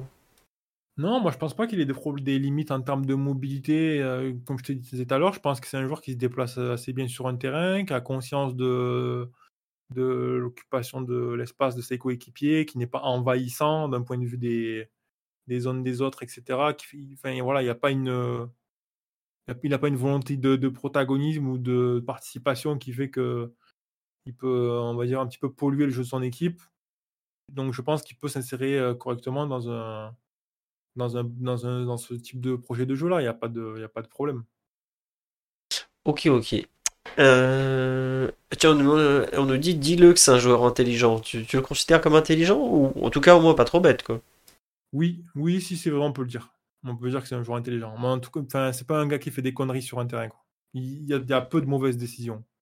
Mais aussi en même temps, c'est sans doute lié au fait qu'il a peu de choix en fait dans ce, qu'il peut faire. Euh, Mais il est, c'est un joueur qui est conscient de ce qu'il est pas capable de faire sur un terrain aussi. Ce qui n'est pas le cas de tous les joueurs. Et, euh, c'est vrai que c'est pour ça, je pense que sur une courte durée, il a pu fonctionner comme, euh, comme joueur de, banc parce que voilà, c'est un mec qui va pas chercher à prendre une place qui n'appartient pas ou va pas tenter des trucs sur le terrain qu'il n'est pas capable de faire. C'est pas un joueur qui te, qui te génère du déchet. C'est-à-dire qu'il peut te laisser il peut te laisser tomber parce qu'il ne demande pas assez le ballon ou qu'il ne qui, qui, participe pas suffisamment, mais il te laisse pas tomber parce qu'il te prend trois mauvaises décisions d'affilée. Très bien. Et attendez, il y avait une autre question. Euh, on nous dit pour tenir un score, il est bien au final. Pourquoi tu dis? Pour tenir un score. Pas, pas plus qu'un autre, je pense. Hein. c'est, je pense qu'il est bien pour, euh, pour les matchs où, y a, où tu souhaites opérer en contre-attaque et tu, c'est une bonne rampe de lancement, une bonne capacité à finir. Donc c'est, c'est un joueur qui peut, qui peut permettre de sanctionner. Surtout qu'il a souvent fait à Madrid. Hein, rentrer et permettre de mettre le, troisième ou le quatrième but parce que le parce qu'il fait une super passe décisive ou qu'il marque euh, ou qui marque. Et euh, mais après tenir un score, je vois pas spécialement de capacité à. Pas de souci. C'est pas un mec qui agglutine euh, beaucoup le ballon, ni qui va organiser l'équipe, ni qui va consolider la possession, ni qui a des capacités défensives spéciales. Donc non, pas particulièrement. Très bien. On nous demande euh, par rapport à Draxler, tu le mets au-dessus ou en dessous de notre allemand euh, léthargique? Le premier Draxler, je pense que c'était un joueur qui était plus talentueux. Hein. Maintenant, euh, le, joueur qu'il a actuellement, enfin, on a bien du mal à, le caractériser. quoi. C'est sûr que mentalement, il a l'air plus du tout connecté. Donc, Comme tu l'as dit, Asensio est vraiment un joueur de foot encore. Draxler, on, on hésite certains jours. quoi. Voilà. Oui, oui, non, mais façon, c'est un mec qui va arriver et qui va, qui va être sérieux, qui fait, c'est un mec qui fait pas de vagues dans un vestiaire et tout, qui est plutôt de qui est plutôt de, d'agréable euh, compagnie, quoi, qui est souriant, qui est euh, pro, sans, voilà, sans être un super pro, c'est pas non plus, euh, c'est pas un cassos, quoi. voilà, c'est, c'est une pas, c'est pas une mauvaise addition. Comme je l'ai dit tout à l'heure, le Real était prêt à le prolonger, sans, seulement sous d'autres conditions, c'est tout. D'accord. Euh, heureusement que tu nous dis que c'est pas une mauvaise addition après l'avoir habillé pendant 45 Non, parce que c'est vrai, je pense que c'est un, joueur qui, dans, de bonnes dans les bonnes euh, circonstances, et faut juste pas, pas en attendre trop, en fait. Comme n'importe quel joueur où tu te dis, euh, et vas-y, on va construire l'équipe autour de tel ou tel joueur, et tu dis, ah non, ça, ça, va, ça va coincer. Ça va coincer parce qu'on va se retrouver à demander à un joueur des choses qu'il n'est pas capable de faire, et du coup, il va pas être capable de prendre des responsabilités, et ça va plafonner l'équipe, et ça va la tirer vers le bas. toujours comme ça. Hein. Ouais, non, non. mais tu vois, euh, excuse-moi, je t'ai coupé. Tout à l'heure, tu disais, ouais, il a une super frappe de balle, il va marquer et tout, et euh, c'est vrai que souvent. Euh, on voit, on a cette image, et tu disais en même temps qu'il il fait pas des choix bêtes et tout, c'est-à-dire que il, sélectionne quand même un peu ses positions de frappe ou il, il allume dès qu'il a une demi-ouverture quoi?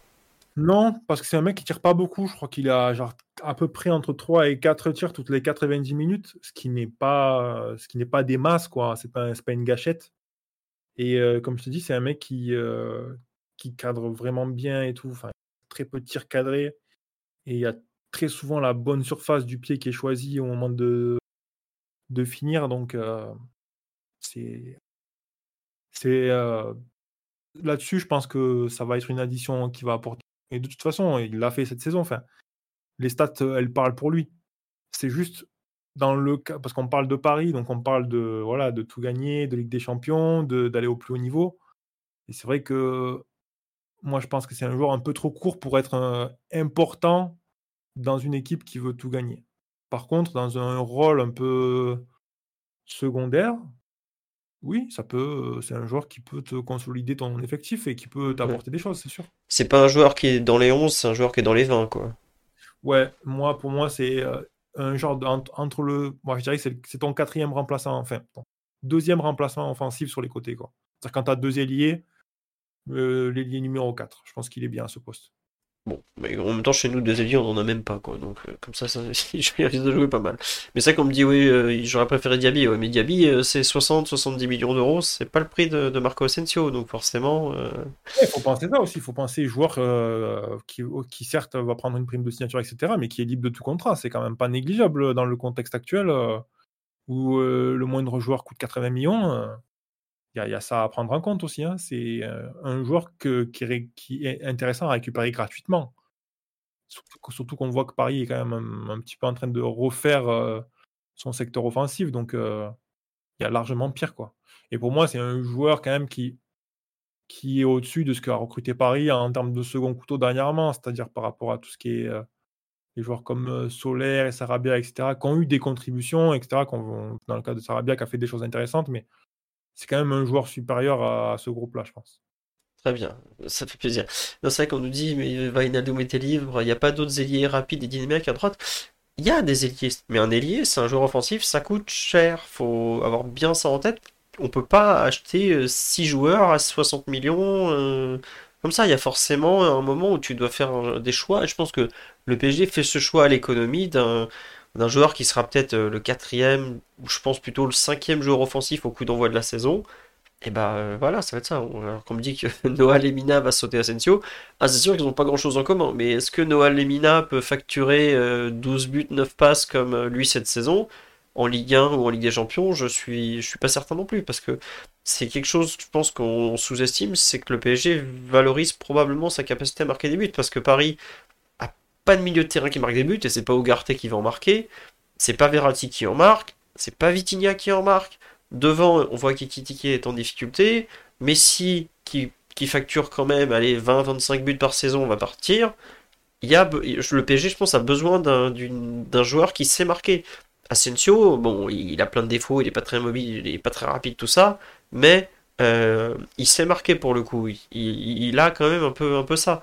Après, bon, évidemment, bah, il y a, des ailiers droits qui font plus rêver. Hein. C'est sûr que c'est pas Vinicius en gaucher, hein, ça c'est sûr. Mais bon, on demande Ryan, tu préfères Havertz ou Asensio? Je pense que en termes de talent, c'est pas trop la même dimension, mais bon.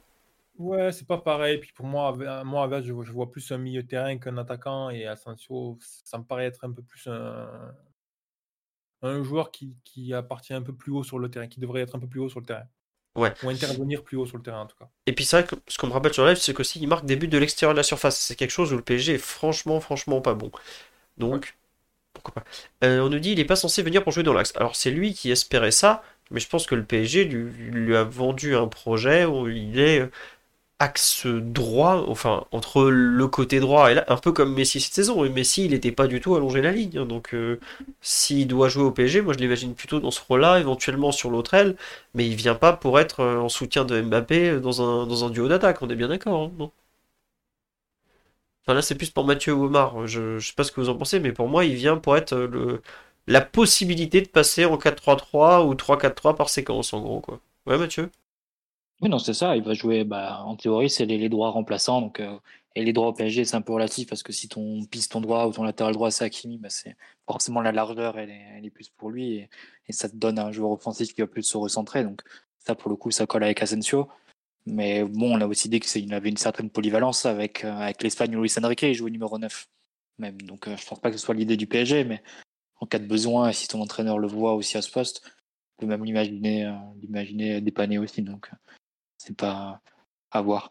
Mais euh, l'utilisation qui en sera faite, ça sera voilà, celle de, du remplaçant de, du titulaire à droite en gros. Ouais. Tiens, euh, on parle de faux neuf. Euh, Ryan, il a joué en faux neuf oral ou seulement en sélection? Je crois qu'il y a eu quelques, petits, quelques petits essais, mais vraiment rien de très, rien de très réjouissant. Quoi. Ah, vous avez tiré sur la corde sur Benzema euh, jusqu'à jusqu'à jusqu'à ce qu'il finisse par lâcher cette saison. mais... tu vois, je, je trouve, qu'un joueur comme Rodrigo euh, peut être une option intéressante pour, euh, on va dire, occuper ce poste d'avant-centre parce qu'il a la palette de déplacement correcte qui va avec. Autant Sancho, je trouve qu'il a quand même toujours cette tendance à venir chercher le ballon dans les pieds, etc. qui, qui en font que c'est, je le vois pas trop comme un, comme un numéro 9. Quoi. Et puis après, euh, pas vraiment de capacité à recevoir le ballon de haut but ou à être un peu dans la friction comme tu peux l'attendre d'un avant-centre. Donc, euh, c'est, pour moi, ça serait plus une, euh, solution d'urgence que un choix, on va dire, réfléchi que de le faire jouer numéro 9 si tu en as besoin. quoi. Ouais, tu trouveras une autre solution que lui. Tu me demandes est-ce qu'il peut se reconvertir en arrière droit ou en piston comme Lucas Vasquez? Bah, Il me semble pas avoir la vitesse pour le faire, non? Mon dieu, non, non, je pense pas que ça soit quelque chose de... Alors je disais qu'il était un joueur correct en termes d'implication, mais c'est correct, ça veut pas dire que tu... Un ailier correct, ça veut pas dire que tu peux en faire un latéral euh, correct. Hein. C'est deux volumes d'implication et d'intensité défensive qui sont pas les mêmes. Ouais, euh, on lui dit oui, oui, il est appelé en équipe d'Espagne et on s'inquiète sur Omar. Des signes de vie, Omar, s'il te plaît. Des gens ont peur. Où en es-tu? Comment vas-tu? Oui? Je suis là, je suis là. Tu, n'as pas sauté par la fenêtre encore, c'est bon? Non, non, non, je, je, suis plutôt quelqu'un qui aime bien Asensio, donc. Euh. Ah, vraiment? Non, pas de suicide de mon côté. Mais la semaine dernière, tu étais pas au mieux quand on en a parlé. Tu as dit le pauvre, faut pas qu'il vienne pour lui. Tu, as révisé ton jugement ou pas encore? Non, non, pas du tout. Je pense que par rapport à sa quête et le moment de, sa carrière, le PSG n'est pas le bon endroit pour ça. Euh, c'est un joueur que je trouve hyper tributaire du cadre collectif autour de lui. Ça n'enlève rien euh, à sa vraie qualité de dernier geste. Euh, franchement, en, technique de frappe, je pense que c'est l'un des tout meilleurs. Il est capable d'ouvrir, de fermer. Il a vraiment super bonne technique de pied à ce niveau-là. Après, pour le reste, il n'a pas des qualités transcendantes pour la Ligue 1. Et surtout, le PSG est une équipe atone. Le PSG est une équipe qui a trop peu de joueurs mobiles, un peu électriques et qui sont capables de, de faire vivre beaucoup de zones. Et Asensio, c'est vraiment un joueur très positionnel, euh, limite confortable, et à qui le Real a donné des, un super contexte pour exprimer ses, qualités devant le but, qui va être très surpris de ne absolument pas retrouver, tu vois. Donc euh, c'est en ce sens-là où je disais que pour moi c'est c'est pas le club qu'il fallait à ce moment-là de, sa carrière. J'aurais pu vu dans un projet type Aston Villa, tu vois. Mais euh, écoute, je ne demande qu'à me tromper. Oui, oui, on demande tous qu'à se tromper, mais c'est vrai qu'il y a. On a un peu l'impression d'une. Euh... dit Omar, tu peux tousser deux fois si qu'on pose te séquestre. non, mais il y a un peu l'impression d'une grande. Euh, enfin, d'un joueur qui a des qualités, mais qui semble pas forcément totalement adapté à ce que le, le PSG, ce dont le PSG a besoin. moi enfin, je suis le moins négatif de, tous sur, sur sa venue, notamment parce que je pense qu'effectivement, le fait qu'il sache frapper euh, soit une très bonne chose, le fait qu'il sache marquer, c'est pareil, c'est très bien. Mais le manque de dynamisme du, du joueur, justement, me m'interpelle un peu quand même. C'est-à-dire que tu vois, on va dire, on va dire, enfin Mathieu on a un peu parlé, Ryan aussi. Bon, on a Mbappé qui lui est un joueur électrique, qui sait percuter, qui sait partir, tout ça, qui est bon, qui est une comète à part. Mais on va probablement recruter un neuf. C'est rare des neufs qui vont percuter balle au pied, qui amènent euh, de la vitesse, du comment dirais-je, du dribble, tout ça. Peut-être Marcus Thuram, mais Marcus Thuram, c'est pas vraiment un, un fin dribbleur, j'ai envie de dire lui, Asensio, c'est pareil, c'est, enfin, que ça soit Turam ou Asensio pour rentrer en jeu, bah, ils vont amener de la présence, ils vont amener, euh, enfin, je pense surtout à Turam, il va amener du physique, il va amener euh, de, la percussion, mais c'est pas un ailier de débordement. Asensio, c'est pas un ailier de débordement non plus. Euh, je suis un peu perplexe, c'est ça. Marcus Turam a quand même un peu plus ça en lui. Hein. Un joueur qui peut partir d'une position reculée euh, qui a beaucoup de vélocité sur les premiers pas. Asensio, c'est pas ça. Asensio, ça, son premier réflexe, ça va être la de chercher la position de tir. c'est un joueur qui produit plus de tirs, qui provoque de dribbles en, match, si on parle d'un joueur extérieur, tu vois. Asensio, c'est sur cette année, c'est moins d'un dribble tenté euh, par, euh, par, par, prestation, tu vois. Quand il a plus d'un tir et demi. Donc, enfin, c'est c'est un joueur qui va stater, ça, il n'y a, pas trop, a pas trop de doute parce qu'il a vraiment il a une pure frappe. Et, et ça, on n'a pas, à mi-distance, il n'a pas d'équivalent au PSG. Mais mal, j'ai du mal à l'imaginer et coincer des matchs en étant, en étant titulaire parce que, parce que s'il est un peu plan-plan, tu vois, il est un peu plan-plan. Après, je rejoins ce que, ce que, disait, Ryan sur le fait que ce soit un joueur qui a, plutôt des bonnes aptitudes tactiques et tout. Mais il y a eu plein d'essais de, pour trouver la meilleure version de, Marco Asensio. Euh, axial, derrière un attaquant, beaucoup côté droit. Mais en réalité, euh, je pense que la plénitude du joueur, on l'a déjà, déjà vu. et j'ai du mal à, j'ai du mal à croire qu'il puisse faire mieux que ce qu'il a fait en, 2017 dans une équipe qui était absolument enfin, sublime à tous les niveaux. Quoi.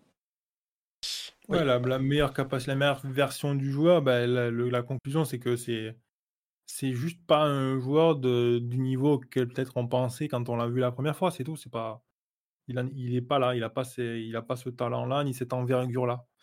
Euh, Est-ce que tu serais pas en train d'insinuer qu'un célèbre ouvrez les guillemets, journaliste, fermez les guillemets, euh, c'est légèrement fourvoyé en le comparant à Kylian Mbappé. Qui a, qui a dit ça? Ah, c'est Armel Oui, c'est l'idiot du village, évidemment. récemment? Ah, mais oui, non, mais euh, d'accord. C'était en 2017, quand il nous avait sorti Rendez-vous dans 3 ans ou dans 5 ans, je sais plus, pour comparer les deux. Oui, oui, bon, après, bon. Sans, sans, sans défendre le, le plumitif que tu évoques, moi, sincèrement, 2016-2017, tu me poses la question, je suis persuadé que ça va être un joueur de classe mondiale. Sincèrement, bah, il y, a, tout qui circule là sur Asensio. Et compile de ses buts, il, a eu des gestes très très rares. Et je me suis dit, bon, avec un peu de continuité, enfin, s'il arrive à avoir ce, à avoir ce volume, cet impact en rentrant en sortie de banc, au Real Madrid, peut-être qu'en fait, on est, on est en face d'une comète. Et, euh, le, Real, c'est un peu dit ça aussi à un moment, parce que quand l'été où Cristiano Ronaldo s'en va, le Real recrute personne en attaque, hormis Mariano Diaz pour, pour doubler Benzema. Et je pense qu'il y avait une volonté à ce moment-là du Real, de se dire, enfin une volonté ou un pari du Real de se dire que les joueurs en place, ils allaient tous faire un pas en avant. Au final, il n'y a que Benzema qui l'aura fait, mais je pense qu'à ce moment-là, ils se disent aussi qu'Asensio va le faire, va apporter encore plus, va, va s'imposer dans l'équipe. En gros, avec Asensio, Bale, Benzema, si chacun fait un peu un, pas en avant, entre guillemets, compense le, départ de Ronaldo. Au final, il n'y aura que Benzema qui, euh, qui aura fait ce, cette progression, entre guillemets, entre avant et, après Ronaldo. Et ils auront eu besoin ensuite du recrutement de, Vinicius et Rodrigo passer une période d'adaptation pour, pour vraiment compenser définitivement euh, le départ de Cristiano. Ouais, et puis, puis c'est vrai que c'est la durée aussi qui te permet d'évaluer le joueur. Si ça avait été qu'une saison, bon, on pourrait dire le Real a peut-être une, une, évaluation erronée du joueur, mais là on en est à cette saison. Je veux dire, voilà, comme l'a dit Omar, il y a eu plein de choses qui ont été faites pour voir comment on pouvait obtenir le maximum de ce joueur. Et en fait, il y a. En fait, dans une grande équipe, tu peux pas mettre une équipe, tu peux pas construire ton équipe pour que Asensio il soit dans des situations favorables parce qu'en fait, il te fait pas assez de différence. Pas rentable, oui. Ouais, c'est ça, voilà. En fait, c'est construire une équipe pour un joueur qui n'a qui n'est pas le meilleur joueur de ton, de ton équipe, tout simplement. Donc ça n'a pas trop de sens. Non, et c'est pour ça que c'est de... toujours resté un joueur de complément. Et au PSG, euh, il sera. Enfin, s'il devient plus qu'un joueur de complément, c'est que soit il y a eu une explosion miracle parce que bah, le contexte madrilène finalement on l'étouffait, euh, soit le PSG s'est fortement loupé dans son recrutement et il se retrouve à avoir un rôle où il est pratiquement intouchable dans le 11 de départ. Et là, euh, c'est peut-être une mauvaise nouvelle justement. Donc. Tu vois, tu regardes par exemple le, run de, du Real en Ligue des Champions euh, l'an dernier, qui est un run qui est construit sur plein de, séquences de jeux de haut niveau et et de moments individuels importants, de buts, d'exploits, etc. Euh, je crois pas qu'Asensio, il, est... il soit sur une seule photo, en fait. Si, si, il marque à Chelsea, non? Ah non, c'est cette saison à Chelsea qui marque. Il met le 2-0 contre Chelsea, mais c'est cette saison, t'as raison. Ouais, ouais, non, c'est l'an c'est Benzema. Euh, enfin, tu vois, il n'y a pas ce. Il a, des, il, a, il a des buts contre le Bayern, contre le Barça, etc. Il y a, des, il y a quelques buts euh, importants. Il y a un but contre la Juve en finale de Ligue des Champions, mais tu vois, toujours dans ce contexte de troisième, quatrième but, il y a rarement le but qui va, qui va mettre l'équipe devant, qui va ou le geste qui va faire la différence, etc. un mec comme Rodrigo, en deux saisons, a fait vraiment 100 fois plus que Asensio d'un point de vue euh, de la personnalité, d'un point de vue de la ponctualité, c'est-à-dire apparaître dans les grands moments, et je parle même pas de Vinicius, quoi. C'est parce que c'est autre chose. On a compris que c'était un autre calibre de joueur. Mais voilà, pour citer un joueur qui à peu près euh, qui, est arrivé beaucoup plus tard, qui a dû se développer, qui est arrivé dans un championnat étranger, etc. Enfin, il n'y a pas photo, quoi. Et même un mec comme euh, Valverde, qui n'est pas un joueur, qui, est un milieu de terrain à la base, a fait des choses en tant qu'ailier, des différences dans des grands matchs que je pense Asensio n'a pas forcément fait. quoi. Parce que vraiment, voilà, il n'a pas cette capacité dans, dans ces zones-là à faire ces différences individuelles. Il faut le mettre dans des bonnes conditions. Maintenant, si Paris, collectivement, arrive à lui faire régulièrement le mettre dans des, positions de frappe intéressantes et tout, euh, je pense qu'il va produire des buts. Hein. Il n'y a, pas de, a pas de problème là-dessus. Hein. C'est ce qu'on met sur le live. Vu le nombre de fois où on s'est fait remonter, est-ce qu'on peut dire non à un petit but de plus à l'aller? Je... je pense pas, effectivement. Il y a des gens qui te supplient d'arrêter de nous l'enterrer, s'il te plaît. Laisse-toi y croire. après, honnêtement, je, je pense qu'en fait, euh, la...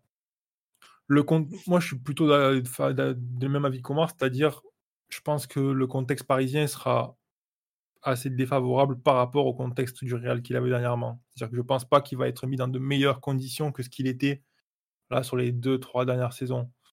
Maintenant, peut-être que le joueur va faire un pas en avant en termes de leadership. Après tout, il y a quand même une indication de vouloir sortir de sa zone de confort et d'aller chercher autre chose. Et, euh, peut-être qu'aussi, euh, il va bénéficier d'un entraîneur qui va mettre en place quelque chose d'un peu plus structuré, autour du jeu de position, par exemple, ou euh, qui, va, voilà, qui va favoriser certaines situations. Parce que c'est vrai que Madrid, c'est un, notamment sous Ancelotti, c'est un cadre euh, un peu écrasant quand tu n'as pas de qualité individuelle et de personnalité. Ça se voit très très vite. Donc peut-être que euh, ça va dépendre beaucoup de l'entraîneur. Peut-être qu'il y a un cadre pour en tirer plus. Peut-être que c'est une demande de l'entraîneur, mais qui sait, je sais pas. Non, ça, je... Bon. J'y crois pas trop. Je pense qu'il est, il est plutôt un agent qui, a des, qui est capable d'ouvrir des portes qui sont fermées, on va dire. Mais bon. Mais c'est une opportunité euh, qui, n'en reste pas moins intéressante parce que on parle d'un joueur libre de contrat de 27 ans qui va qui a une capacité de production, etc. Donc, ok, c'est pas, ça se comprend quoi. On n'est pas en train de voir, euh, c'est pas, c'est pas un recrutement désespéré, loin de là.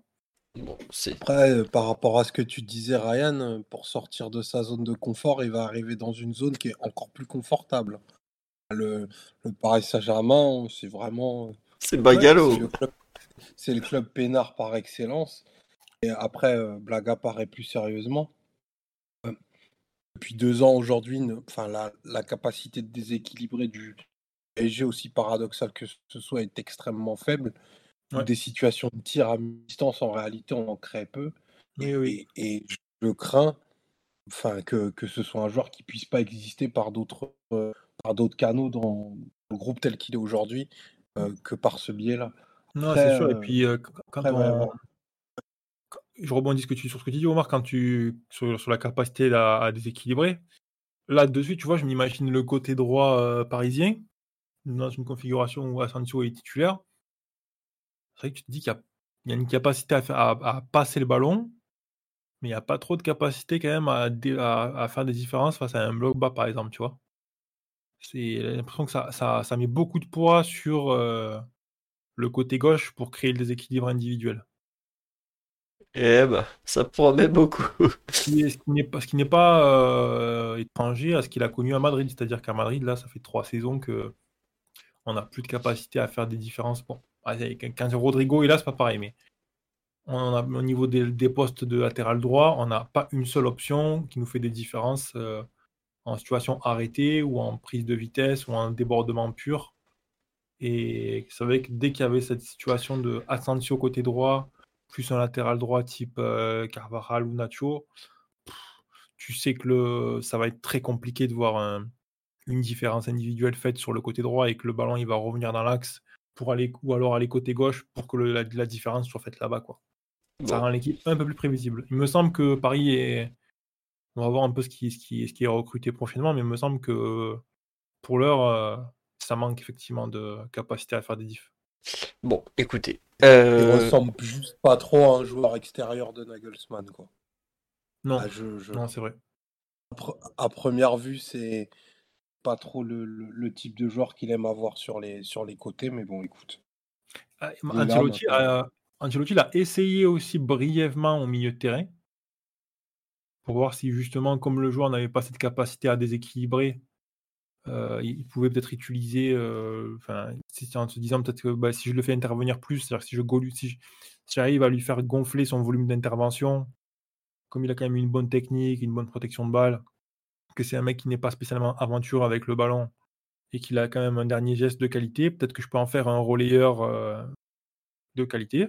Franchement, ce qui n'est pas ce qui n'était pas une mauvaise idée, mais au final, il a, il n'avait pas du tout cette cette volonté de prise de responsabilité et de participation euh, et d'implication dans le jeu, et du coup, ça, ça a un petit peu coincé. Mais après, mais après, Nagelsmann, il a eu des joueurs comme Forsberg, comme Dani Olmo. Ouais.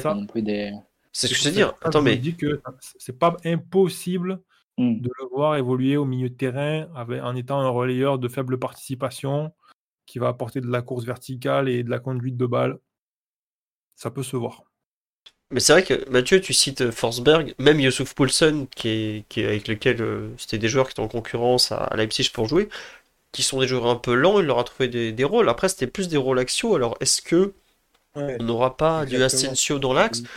Moi, je me demande si on va pas le retrouver assez vite en attaquant de soutien de, de Mbappé ou, ce genre de choses. Hein. Et ça correspond un peu à ce qu'il chercherait à ce moment-là, à savoir un rôle plus axial. Donc, non, tu peux euh, l'avoir dans le demi de patte, mais après, euh, oui, c'est pas un souci. Bah, comme on l'a dit de toute façon, à partir du moment où ton latéral c'est Hakimi, naturellement le couloir il va être pour lui. Donc, euh, je pense pas que le PSG cherche un. Enfin, tu, peux tu peux chercher un joueur extérieur, un allié extérieur qui va vraiment coller la ligne et jouer l'un contre un, mais plus comme une, comme une ressource d'effectif, pas forcément pour planifier ton équipe type en, duo, en duo avec Hakimi. ton titulaire, forcément, ça va être un joueur plus axial parce que le couloir il va être pour Hakimi.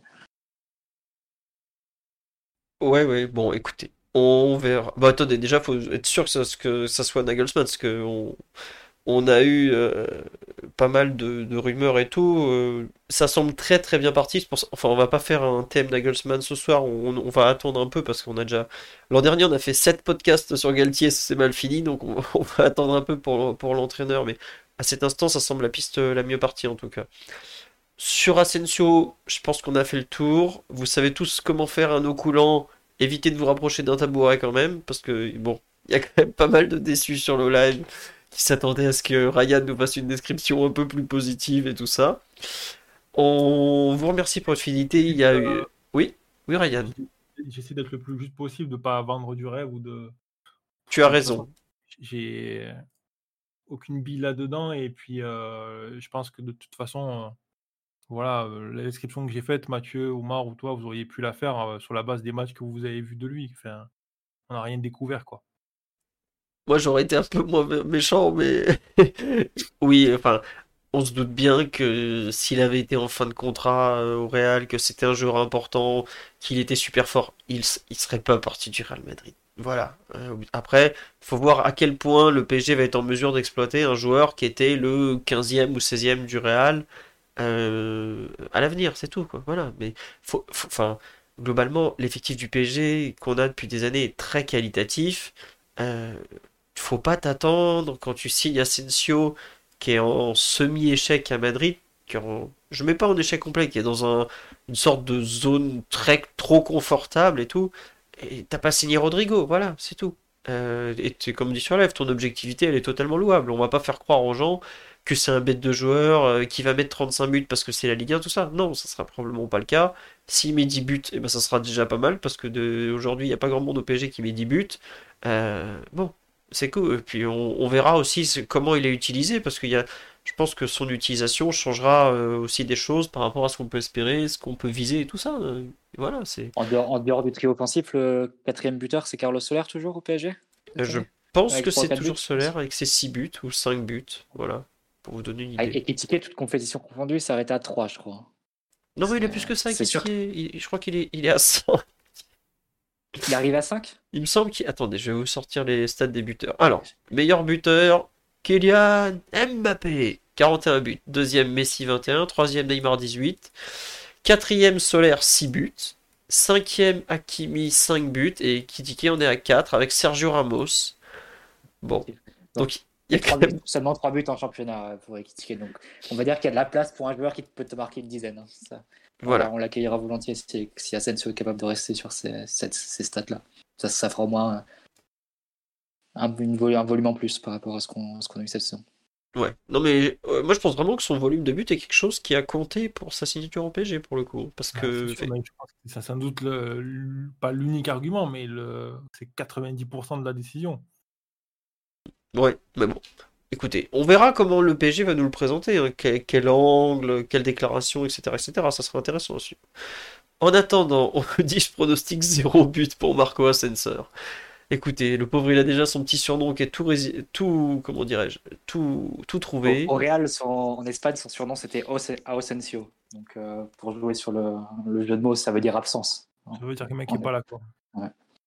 Et bah ce petit coup de Mathieu qui termine le pauvre Asensio qui était au sol depuis une heure, tabassé par Ryan.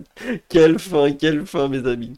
Euh, en attendant, je voudrais quand même remercier Truite38, le petit Fakir, Ocho Trocho, Vanimne, Maxou 1, Léolite et Philippe Flop, euh, non Flip Flop pardon, pour tous les subs pendant le, podcast. Ah non aussi j'avais oublié ce tout, début, Roger AA, Arnaud Ben, David Wick 97, Seten. Il y a eu beaucoup, beaucoup de gens qui ont envoyé des subs, donc c'était très sympa. On espère que le podcast vous a plu, que les deux intervenants qu'on avait trouvés pour présenter donc euh, Manuel Ugarte avec Jordan et Marco Asensio avec Ryan ont répondu à toutes vos questions. Euh, on nous dit Asensio Lofter 2025. Eh ben c'est possible, on, verra.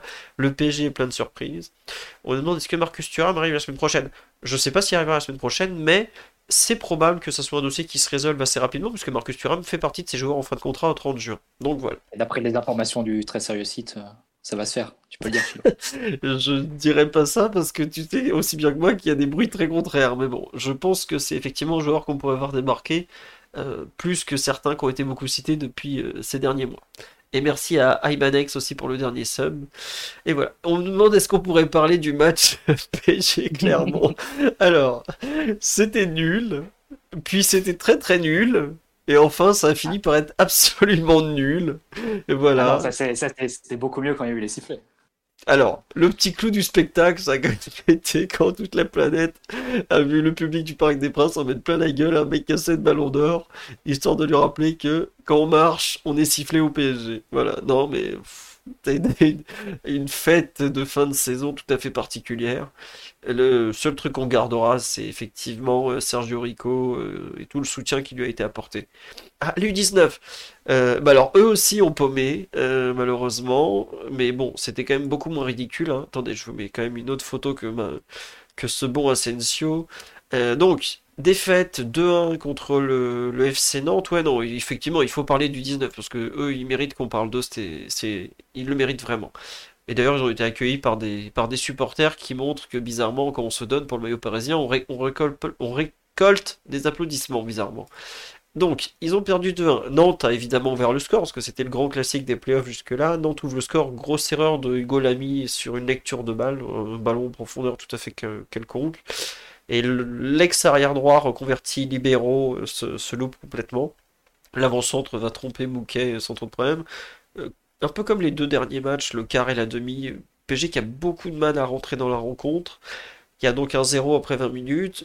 On n'est pas loin du, 2-0 de mémoire. Il y a plusieurs actions un peu chaudes.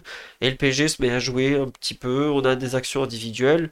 On a surtout euh, Noah Lemina, l'ailier droit, donc le, petit frère de Mario, qui se met en évidence en commençant à monter un peu en température, avec sa façon de, pousser la balle, de déborder tout en puissance. Il trouve une première fois la barre transversale euh, sur une belle percée, mais euh, malgré tout, c'est la 30e de mémoire ou 32e. Et il égalise euh, finalement à la 45e un but tout à fait remarquable. Petite feinte de frappe. puis Golazzo, une frappe terrible, lucarne opposée qui fait poteau rentrant. Vraiment un super super but mais euh, on dit il a les mêmes cannes que Kingsley Coman faisait encore plus de différence sur le 19. Vous n'avez pas idée à quel point c'était un, avion de chasse, vraiment. Mais en tout cas, euh, le PSG est dans le match à la mi-temps. On se dit franchement qu'il y a de la place parce que bah, Paris est revenu, que Nantes est franchement pas très intéressant collectivement. Alors ils défendent beau bloc, bien Ligue 1, bien mur de l'Atlantique, mais collectivement, quand il s'agissait d'attaquer, c'était vraiment pas terrible. Début de deuxième mi-temps est plutôt à l'avantage de, Nantes, de mémoire. Et puis pareil, le PSG reprend vraiment la main sur le match. On a des occasions.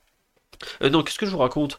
On est Nantes reprend pas spécialement bien la rencontre. Non, c'était je confonds avec Marseille. Donc le PSG a des occasions par euh, Garbi notamment, par Muntu Amungu sur une super passe d'état Mbappé. Et puis bah on marque pas. Et Nantes, en revanche, sur un long ballon, Girassi, leur avançant, va faire un super travail conclu par une frappe monstrueuse dans la lunette, dans la lunette pardon, de, de Mouquet. Il reste 20 minutes, mais le PG est complètement carbo. Il y a pas mal de gamins qui étaient malades du match. Euh, c'était Ousni qui était malade, Lemina était malade, mais lui, ça s'est moins vu. Mais, euh, comment il s'appelle? Mbappé avait été aussi malade. Ils avaient tous intoxication alimentaire. Il y avait la moitié de l'équipe qui avait un peu la courante. Donc, euh, bel hommage au groupe professionnel au passage, mais c'était pas le but. Hein. Et finalement, la fin de match, on pousse de façon un peu désordonnée, mais beaucoup d'absents côté PSG. Euh, Ousni qui finalement sort parce que bah, il a traversé le pauvre la deuxième mi-temps, on le voyait sur le terrain à l'agonie, ça faisait franchement de la peine. Et euh, bah, le PSG va pas réussir à égaliser. Il y, a, plus de balles de 3-1 pour Nantes que de balles de 2-2 pour le PSG, honnêtement. Il y a une, euh, une ou deux entrées en jeu. Euh, Serif Naga notamment qui rentre côté droit alors que c'est un pur piston gauche qui va donner une bonne occasion. Mais euh, globalement, Nantes était physiquement très au-dessus et euh, le PSG avait plus grand chose dans les chaussettes. Donc c'est pas immérité que Nantes gagne, pas du tout, parce qu'ils ont mieux suggéré, je pense, sur la durée. C'est pas forcément une équipe dont je pense on verra énormément de joueurs au niveau pro, parce que ça, crève pas les yeux en termes de talent, vraiment, euh, pas du tout même. Mais euh, il y aura des gros regrets pour le PSG. Après, il faut pas oublier que le PSG, là, en U19, cette saison, c'était les 2004 et 2005 en théorie. Euh, le PSG a joué la rencontre avec euh, deux joueurs qui sont nés en 2007, pour vous donner une idée. Voilà. Donc il y avait pratiquement 4 ans d'écart entre les plus jeunes côté parisien et Ethan Mbappé du 28 décembre 2006. Donc c'est pareil, c'est un 2007. Donc c'est un première année U17. Voilà. PSG a joué avec une équipe très très très très jeune. Ça s'est vu par moment. Mais euh, je trouve que pour le coup, on a vraiment fait un. Il y a un vrai travail de formation. Il y a une vraie équipe de formation contre une équipe qui est déjà. qui est une équipe de compétition. Le FC Nantes était clairement une équipe de compétition. Moi, j'avoue que j'ai pas spécialement de regret parce que je pense que malgré tout, le but c'est de. Alors c'est bien de gagner des titres et tout, et j'ai des super moments, des titres de 2010, 2011 par là, quand c'était génération 92, 93 ou même 91, 92 avant tout ça. Euh, je pense que côté parisien, il y aura beaucoup de futurs joueurs pro dans cette équipe. Beaucoup plus que côté nantais. C'est un peu ce que je préfère retenir.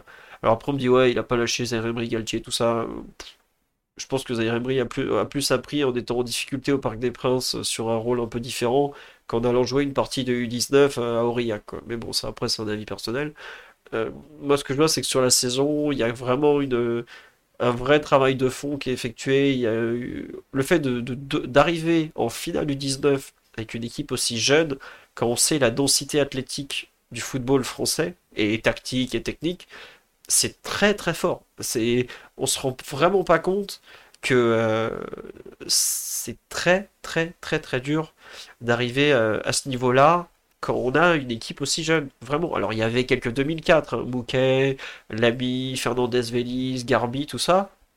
Euh, mais il y a vraiment de, de très très bonnes choses avec des joueurs très jeunes. Et c'est sûr, il faut le dire aussi, on était dans la poule avec Lens et Montfermeil, donc Lens était premier, ils ont fini loin devant. Montfermeil s'est fait piller en cours de route, ça nous a beaucoup aidé à faire un run de playoff. Ça, c'est très juste sur le live. Mais euh, il y a quand même de bonnes choses. Faut quand même pas oublier qu'ils sont revenus deux fois au score sur les deux tours précédents. Contre Angers, il y avait 0-2, ils sont allés gagner 3-2 à Angers. Contre Marseille, ils étaient menés 1-0 face à une équipe beaucoup plus physique, ils sont allés gagner 2-1. Euh, ils ont su s'accrocher, et je trouve que dans le développement, que ce soit physique, tactique, psychologique aussi, parce que c'est des très jeunes joueurs, faut vraiment, euh, faut vraiment l'avoir en tête. Hein. Il y a des joueurs qui ont 15 ans, 16 ans sur le match d'hier, contre certains qui en ont 19. Euh, et bah, c'est une vraie progression, c'est ça qu'il faut vraiment avoir en tête. Quoi. On nous dit comment ça s'explique ce trou générationnel? Ça s'explique qu'il y a eu plein de blessures, tout simplement. Au début de saison, bah, Kari était là, Zaire Emery était là, Bakbema était là. Euh, qui sait qui encore qui s'est blessé euh, Bagbonon aussi s'est blessé. Voilà. Pas pu ça avec le U19, c'est une très bonne chose. Et puis bah, faut juste espérer que ça continue. Omar, je pense que tu es le seul avec moi de cette conversation qui a vu la rencontre. Tu, partages mon avis ou si tu veux un autre point, développer un autre point, je, on est tout oui. Non, globalement, je rejoins, ce que tu as dit autour des, disparités euh, athlétiques et du coup de maturité qu'on a vu dans, l'équipe d'hier. Euh, j'avoue être assez bluffé par la cohérence qu'arrive à donner à tout ça Papus. Entraîneur. Euh, parce que. Est-ce que vous m'entendez? Ouais, on t'entend mieux, oui, normalement. Ouais, désolé. Euh, je disais que bah, je suis assez bluffé par la, par la cohérence que Papus arrive à donner. beaucoup de disparités entre ben, des, U17 et, U19, mais beaucoup de cohérence dans ce qui a été proposé. Enfin, des vrais choix de jeu, beaucoup de systèmes utilisés, des très très bons profils. Je pense que voilà, les Mina, Ethan Mbappé, c'est des joueurs qu'on pourra assez vite revoir à, l'échelon supérieur. Et en réalité, la mission, elle est, elle est accomplie parce que bah, on a des joueurs qui en ont, qui en ont sous le pied. Euh, ils ont joué contre une équipe de Nantes, moi je trouvais redoutable, en tout cas une organisation défensive très très très solide. Et ça s'annonçait pas une partie plaisir, mais effectivement, euh, sur la qualité individuelle, je pense que Paris est un cran supérieur, notamment par rapport aux joueurs offensifs. Ousni, même à, même à 60% de ce qu'il est en capacité de faire, tu vois que c'est un joueur qui a une qualité de déplacement, un flair, et, des choix dans la surface qui font un joueur qui va exister au niveau professionnel.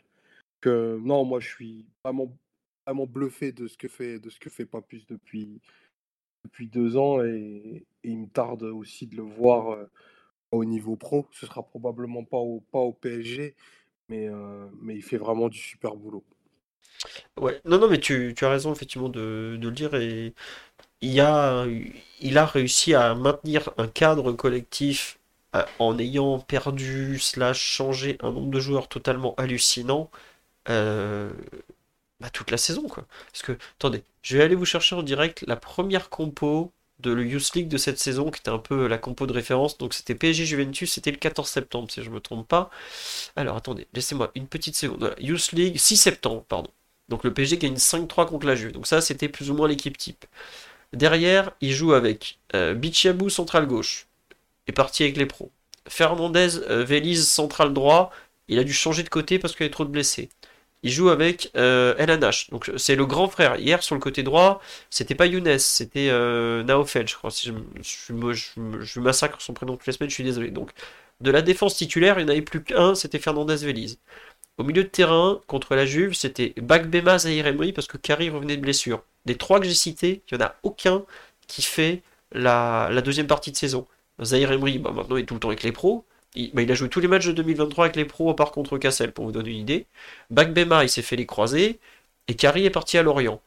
À droite, l'ami était piston droit. Après piston droit, il est passé central droit. Et euh, là, maintenant, il joue carrément libéraux, tellement on n'a plus personne. Le deuxième choix à droite, c'était Yoram Zague qui est blessé. C'est-à-dire que on joue en finale U19 avec le troisième latéral de la catégorie. À gauche, Temuntu Wamungu, ça c'est un des rares trucs qui n'a pas changé, même si en cours de route, il a, il a moitié perdu sa place par rapport à, à Sirif Nega. Euh, et devant, bah là par contre, ça n'a pas changé justement. C'était le trio Garbi, Ousmi, Ousni, pardon, Lemina. Il y a un peu, euh, comment il s'appelle, Bensoula qui a joué cette saison.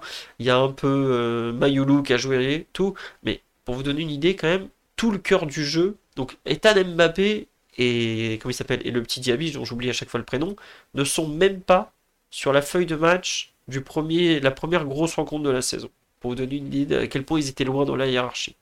Donc, euh, il y a quand même malgré tout ce cadre collectif qui a continué à exister, le groupe qui a vécu un peu des, aventures très différentes. Bah écoutez, euh, c'est déjà très très bien d'être arrivé jusque-là, c'est à mon sens complètement inespéré. Et donc, bah, bravo Papous, il n'aura pas eu le droit de soulever la coupe, comme l'avait dit un, célèbre capitaine parisien il y a bientôt, bientôt 10 ans. Mais en tout cas, il a fait du très bon travail et puis bah, on va espérer que ça continue. Sur ce, on va vous. Ibrahima Diaby, merci de me, donner son nom parce qu'il mérite, en plus il fait une belle finale. Entre septembre et juin, Ethan a bien progressé. Ah, Ethan a une progression tout à fait exceptionnelle et d'une régularité assez folle. Donc euh, ça fait partie des joueurs à suivre, mais de, ce 11 de départ, je pense qu'il y en a vraiment beaucoup qui auront des carrières professionnelles. Alors pas forcément au PSG parce que c'est très compliqué, mais il y en a quand même pas mal qui auront des vraies carrières derrière parce que bah il y, a vraiment de la qualité. Pour une finale de championnat national, il n'y en a pas un seul ou peut-être un ou deux où on se dit bon ils ont rien à faire là, mais le reste quand même ça, ça tenait la route. Sur ce, on va vous souhaiter une très bonne soirée. Euh, merci pour tous vos mots, vos vos sollicitations, vos, messages de gentillesse et tout, vous êtes vraiment adorable. Est-ce que je peux faire un bilan de un an de Twitch? Euh, Oui, c'est très bien. C'est mieux que YouTube pour les lives. En termes de rentabilité, honnêtement, ça se vaut. Euh, je vais pas vous mentir, ça rapporte autour de 130, 150 euros par mois. Je, je cache rien. C'est euh, un peu plus que ce que rapportait YouTube, tout simplement. Voilà. Euh, à partir de là, je sais plus ce que je voulais vous dire. Oui, non, le prochain podcast sera pas forcément lundi prochain, parce que je suis pas sûr de pouvoir. Peut-être euh, soit dimanche, soit mardi. Je vous tiendrai au courant évidemment.